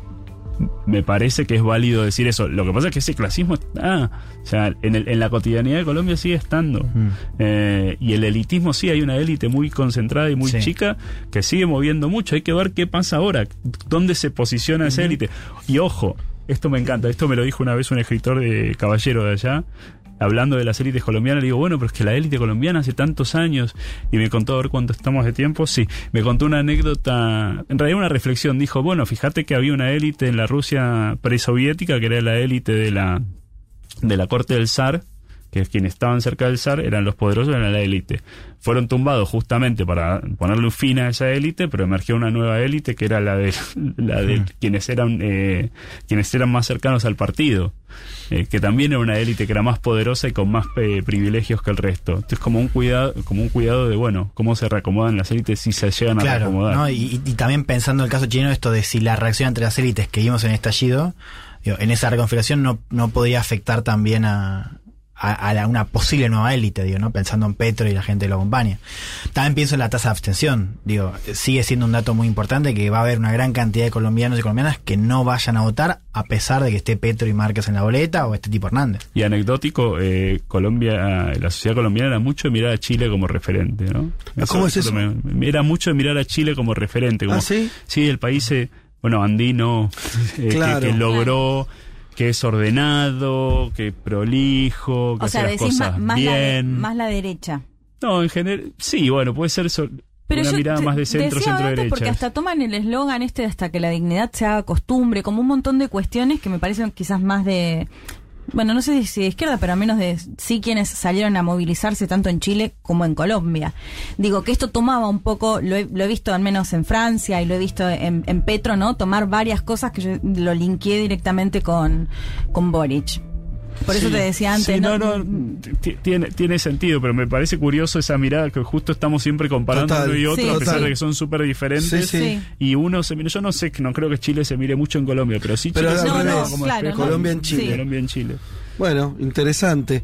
Eh, atentos, ¿cuándo, cuándo se sabe en qué horario se va, va- debería haber resultados hoy? ¿Sabemos? Em, a No. ver, No, yo no. porque Eh, con Colombia que- tenemos diferencia horaria, hay dos horas, ¿no? dos lo horas último que había leído nuestro. era que se había que, que iban a pasar directamente a los resultados oficiales, como que no iba a haber preconteo, Ah, pero mira. Porque había todo para un tema, ¿no? medianoche- Tam- Para También medianoche debería, eso hablemos sin saber, Hablemos digo, sin saber. pero con algo, una pica, diría que para medianoche. Ok, bueno. Eh, veremos cómo sale. Tal vez no haya discusión sobre el primer lugar, eso me parece que está saldado. El tema es si. Petro con- consigue ganar en primera vuelta Claro. y quién y seis segunda, quién es el que pasa. Esas Serían las los dos. claro, si los es Hernández o si es Fico Gutiérrez. Creo yo también, Hmm. eh, suele ser así, que una cosa es si Petro saca 45 y otra cosa saca 48 y medio para una segunda vuelta. Sí. Digo, las cosas ahí cambian mucho. En general, cuando te acercas al 50%, por más que no llegue, ¿no? Si está muy ahí, sería muy complejo, aunque pase, creo, el candidato que pase. No hay una cuestión casi aritmética ahí. sería difícil, sí. Y se llega, bueno, después, y además hay, hay relativamente poco tiempo, son tres semanas, ¿no? Entre la, la elección de hoy y la segunda Sí, vuelta. 19 de junio es la segunda. Como para que cambie mucho el escenario. Pero bueno, ahí están dadas las cosas. Este. Natalio, te agradecemos muchísimo la visita, ojalá la hayas pasado bien. Para nosotros estuvo bárbaro contar este, con, con vos y, y ese conocimiento también de, de esa experiencia en primera persona por haber estado ese tiempo como corresponsal en Colombia. Y bueno, te despedimos junto con el programa, porque siendo las 3 de la tarde podemos decir que ya está. Gracias.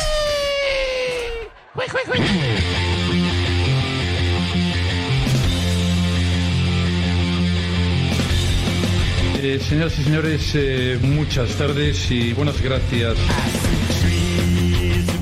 Y esto sea todo por hoy, pero antes que nada, vamos a agradecer a unos regalitos que nos mandaron, además de esa caja de, de- de la caleta vinos.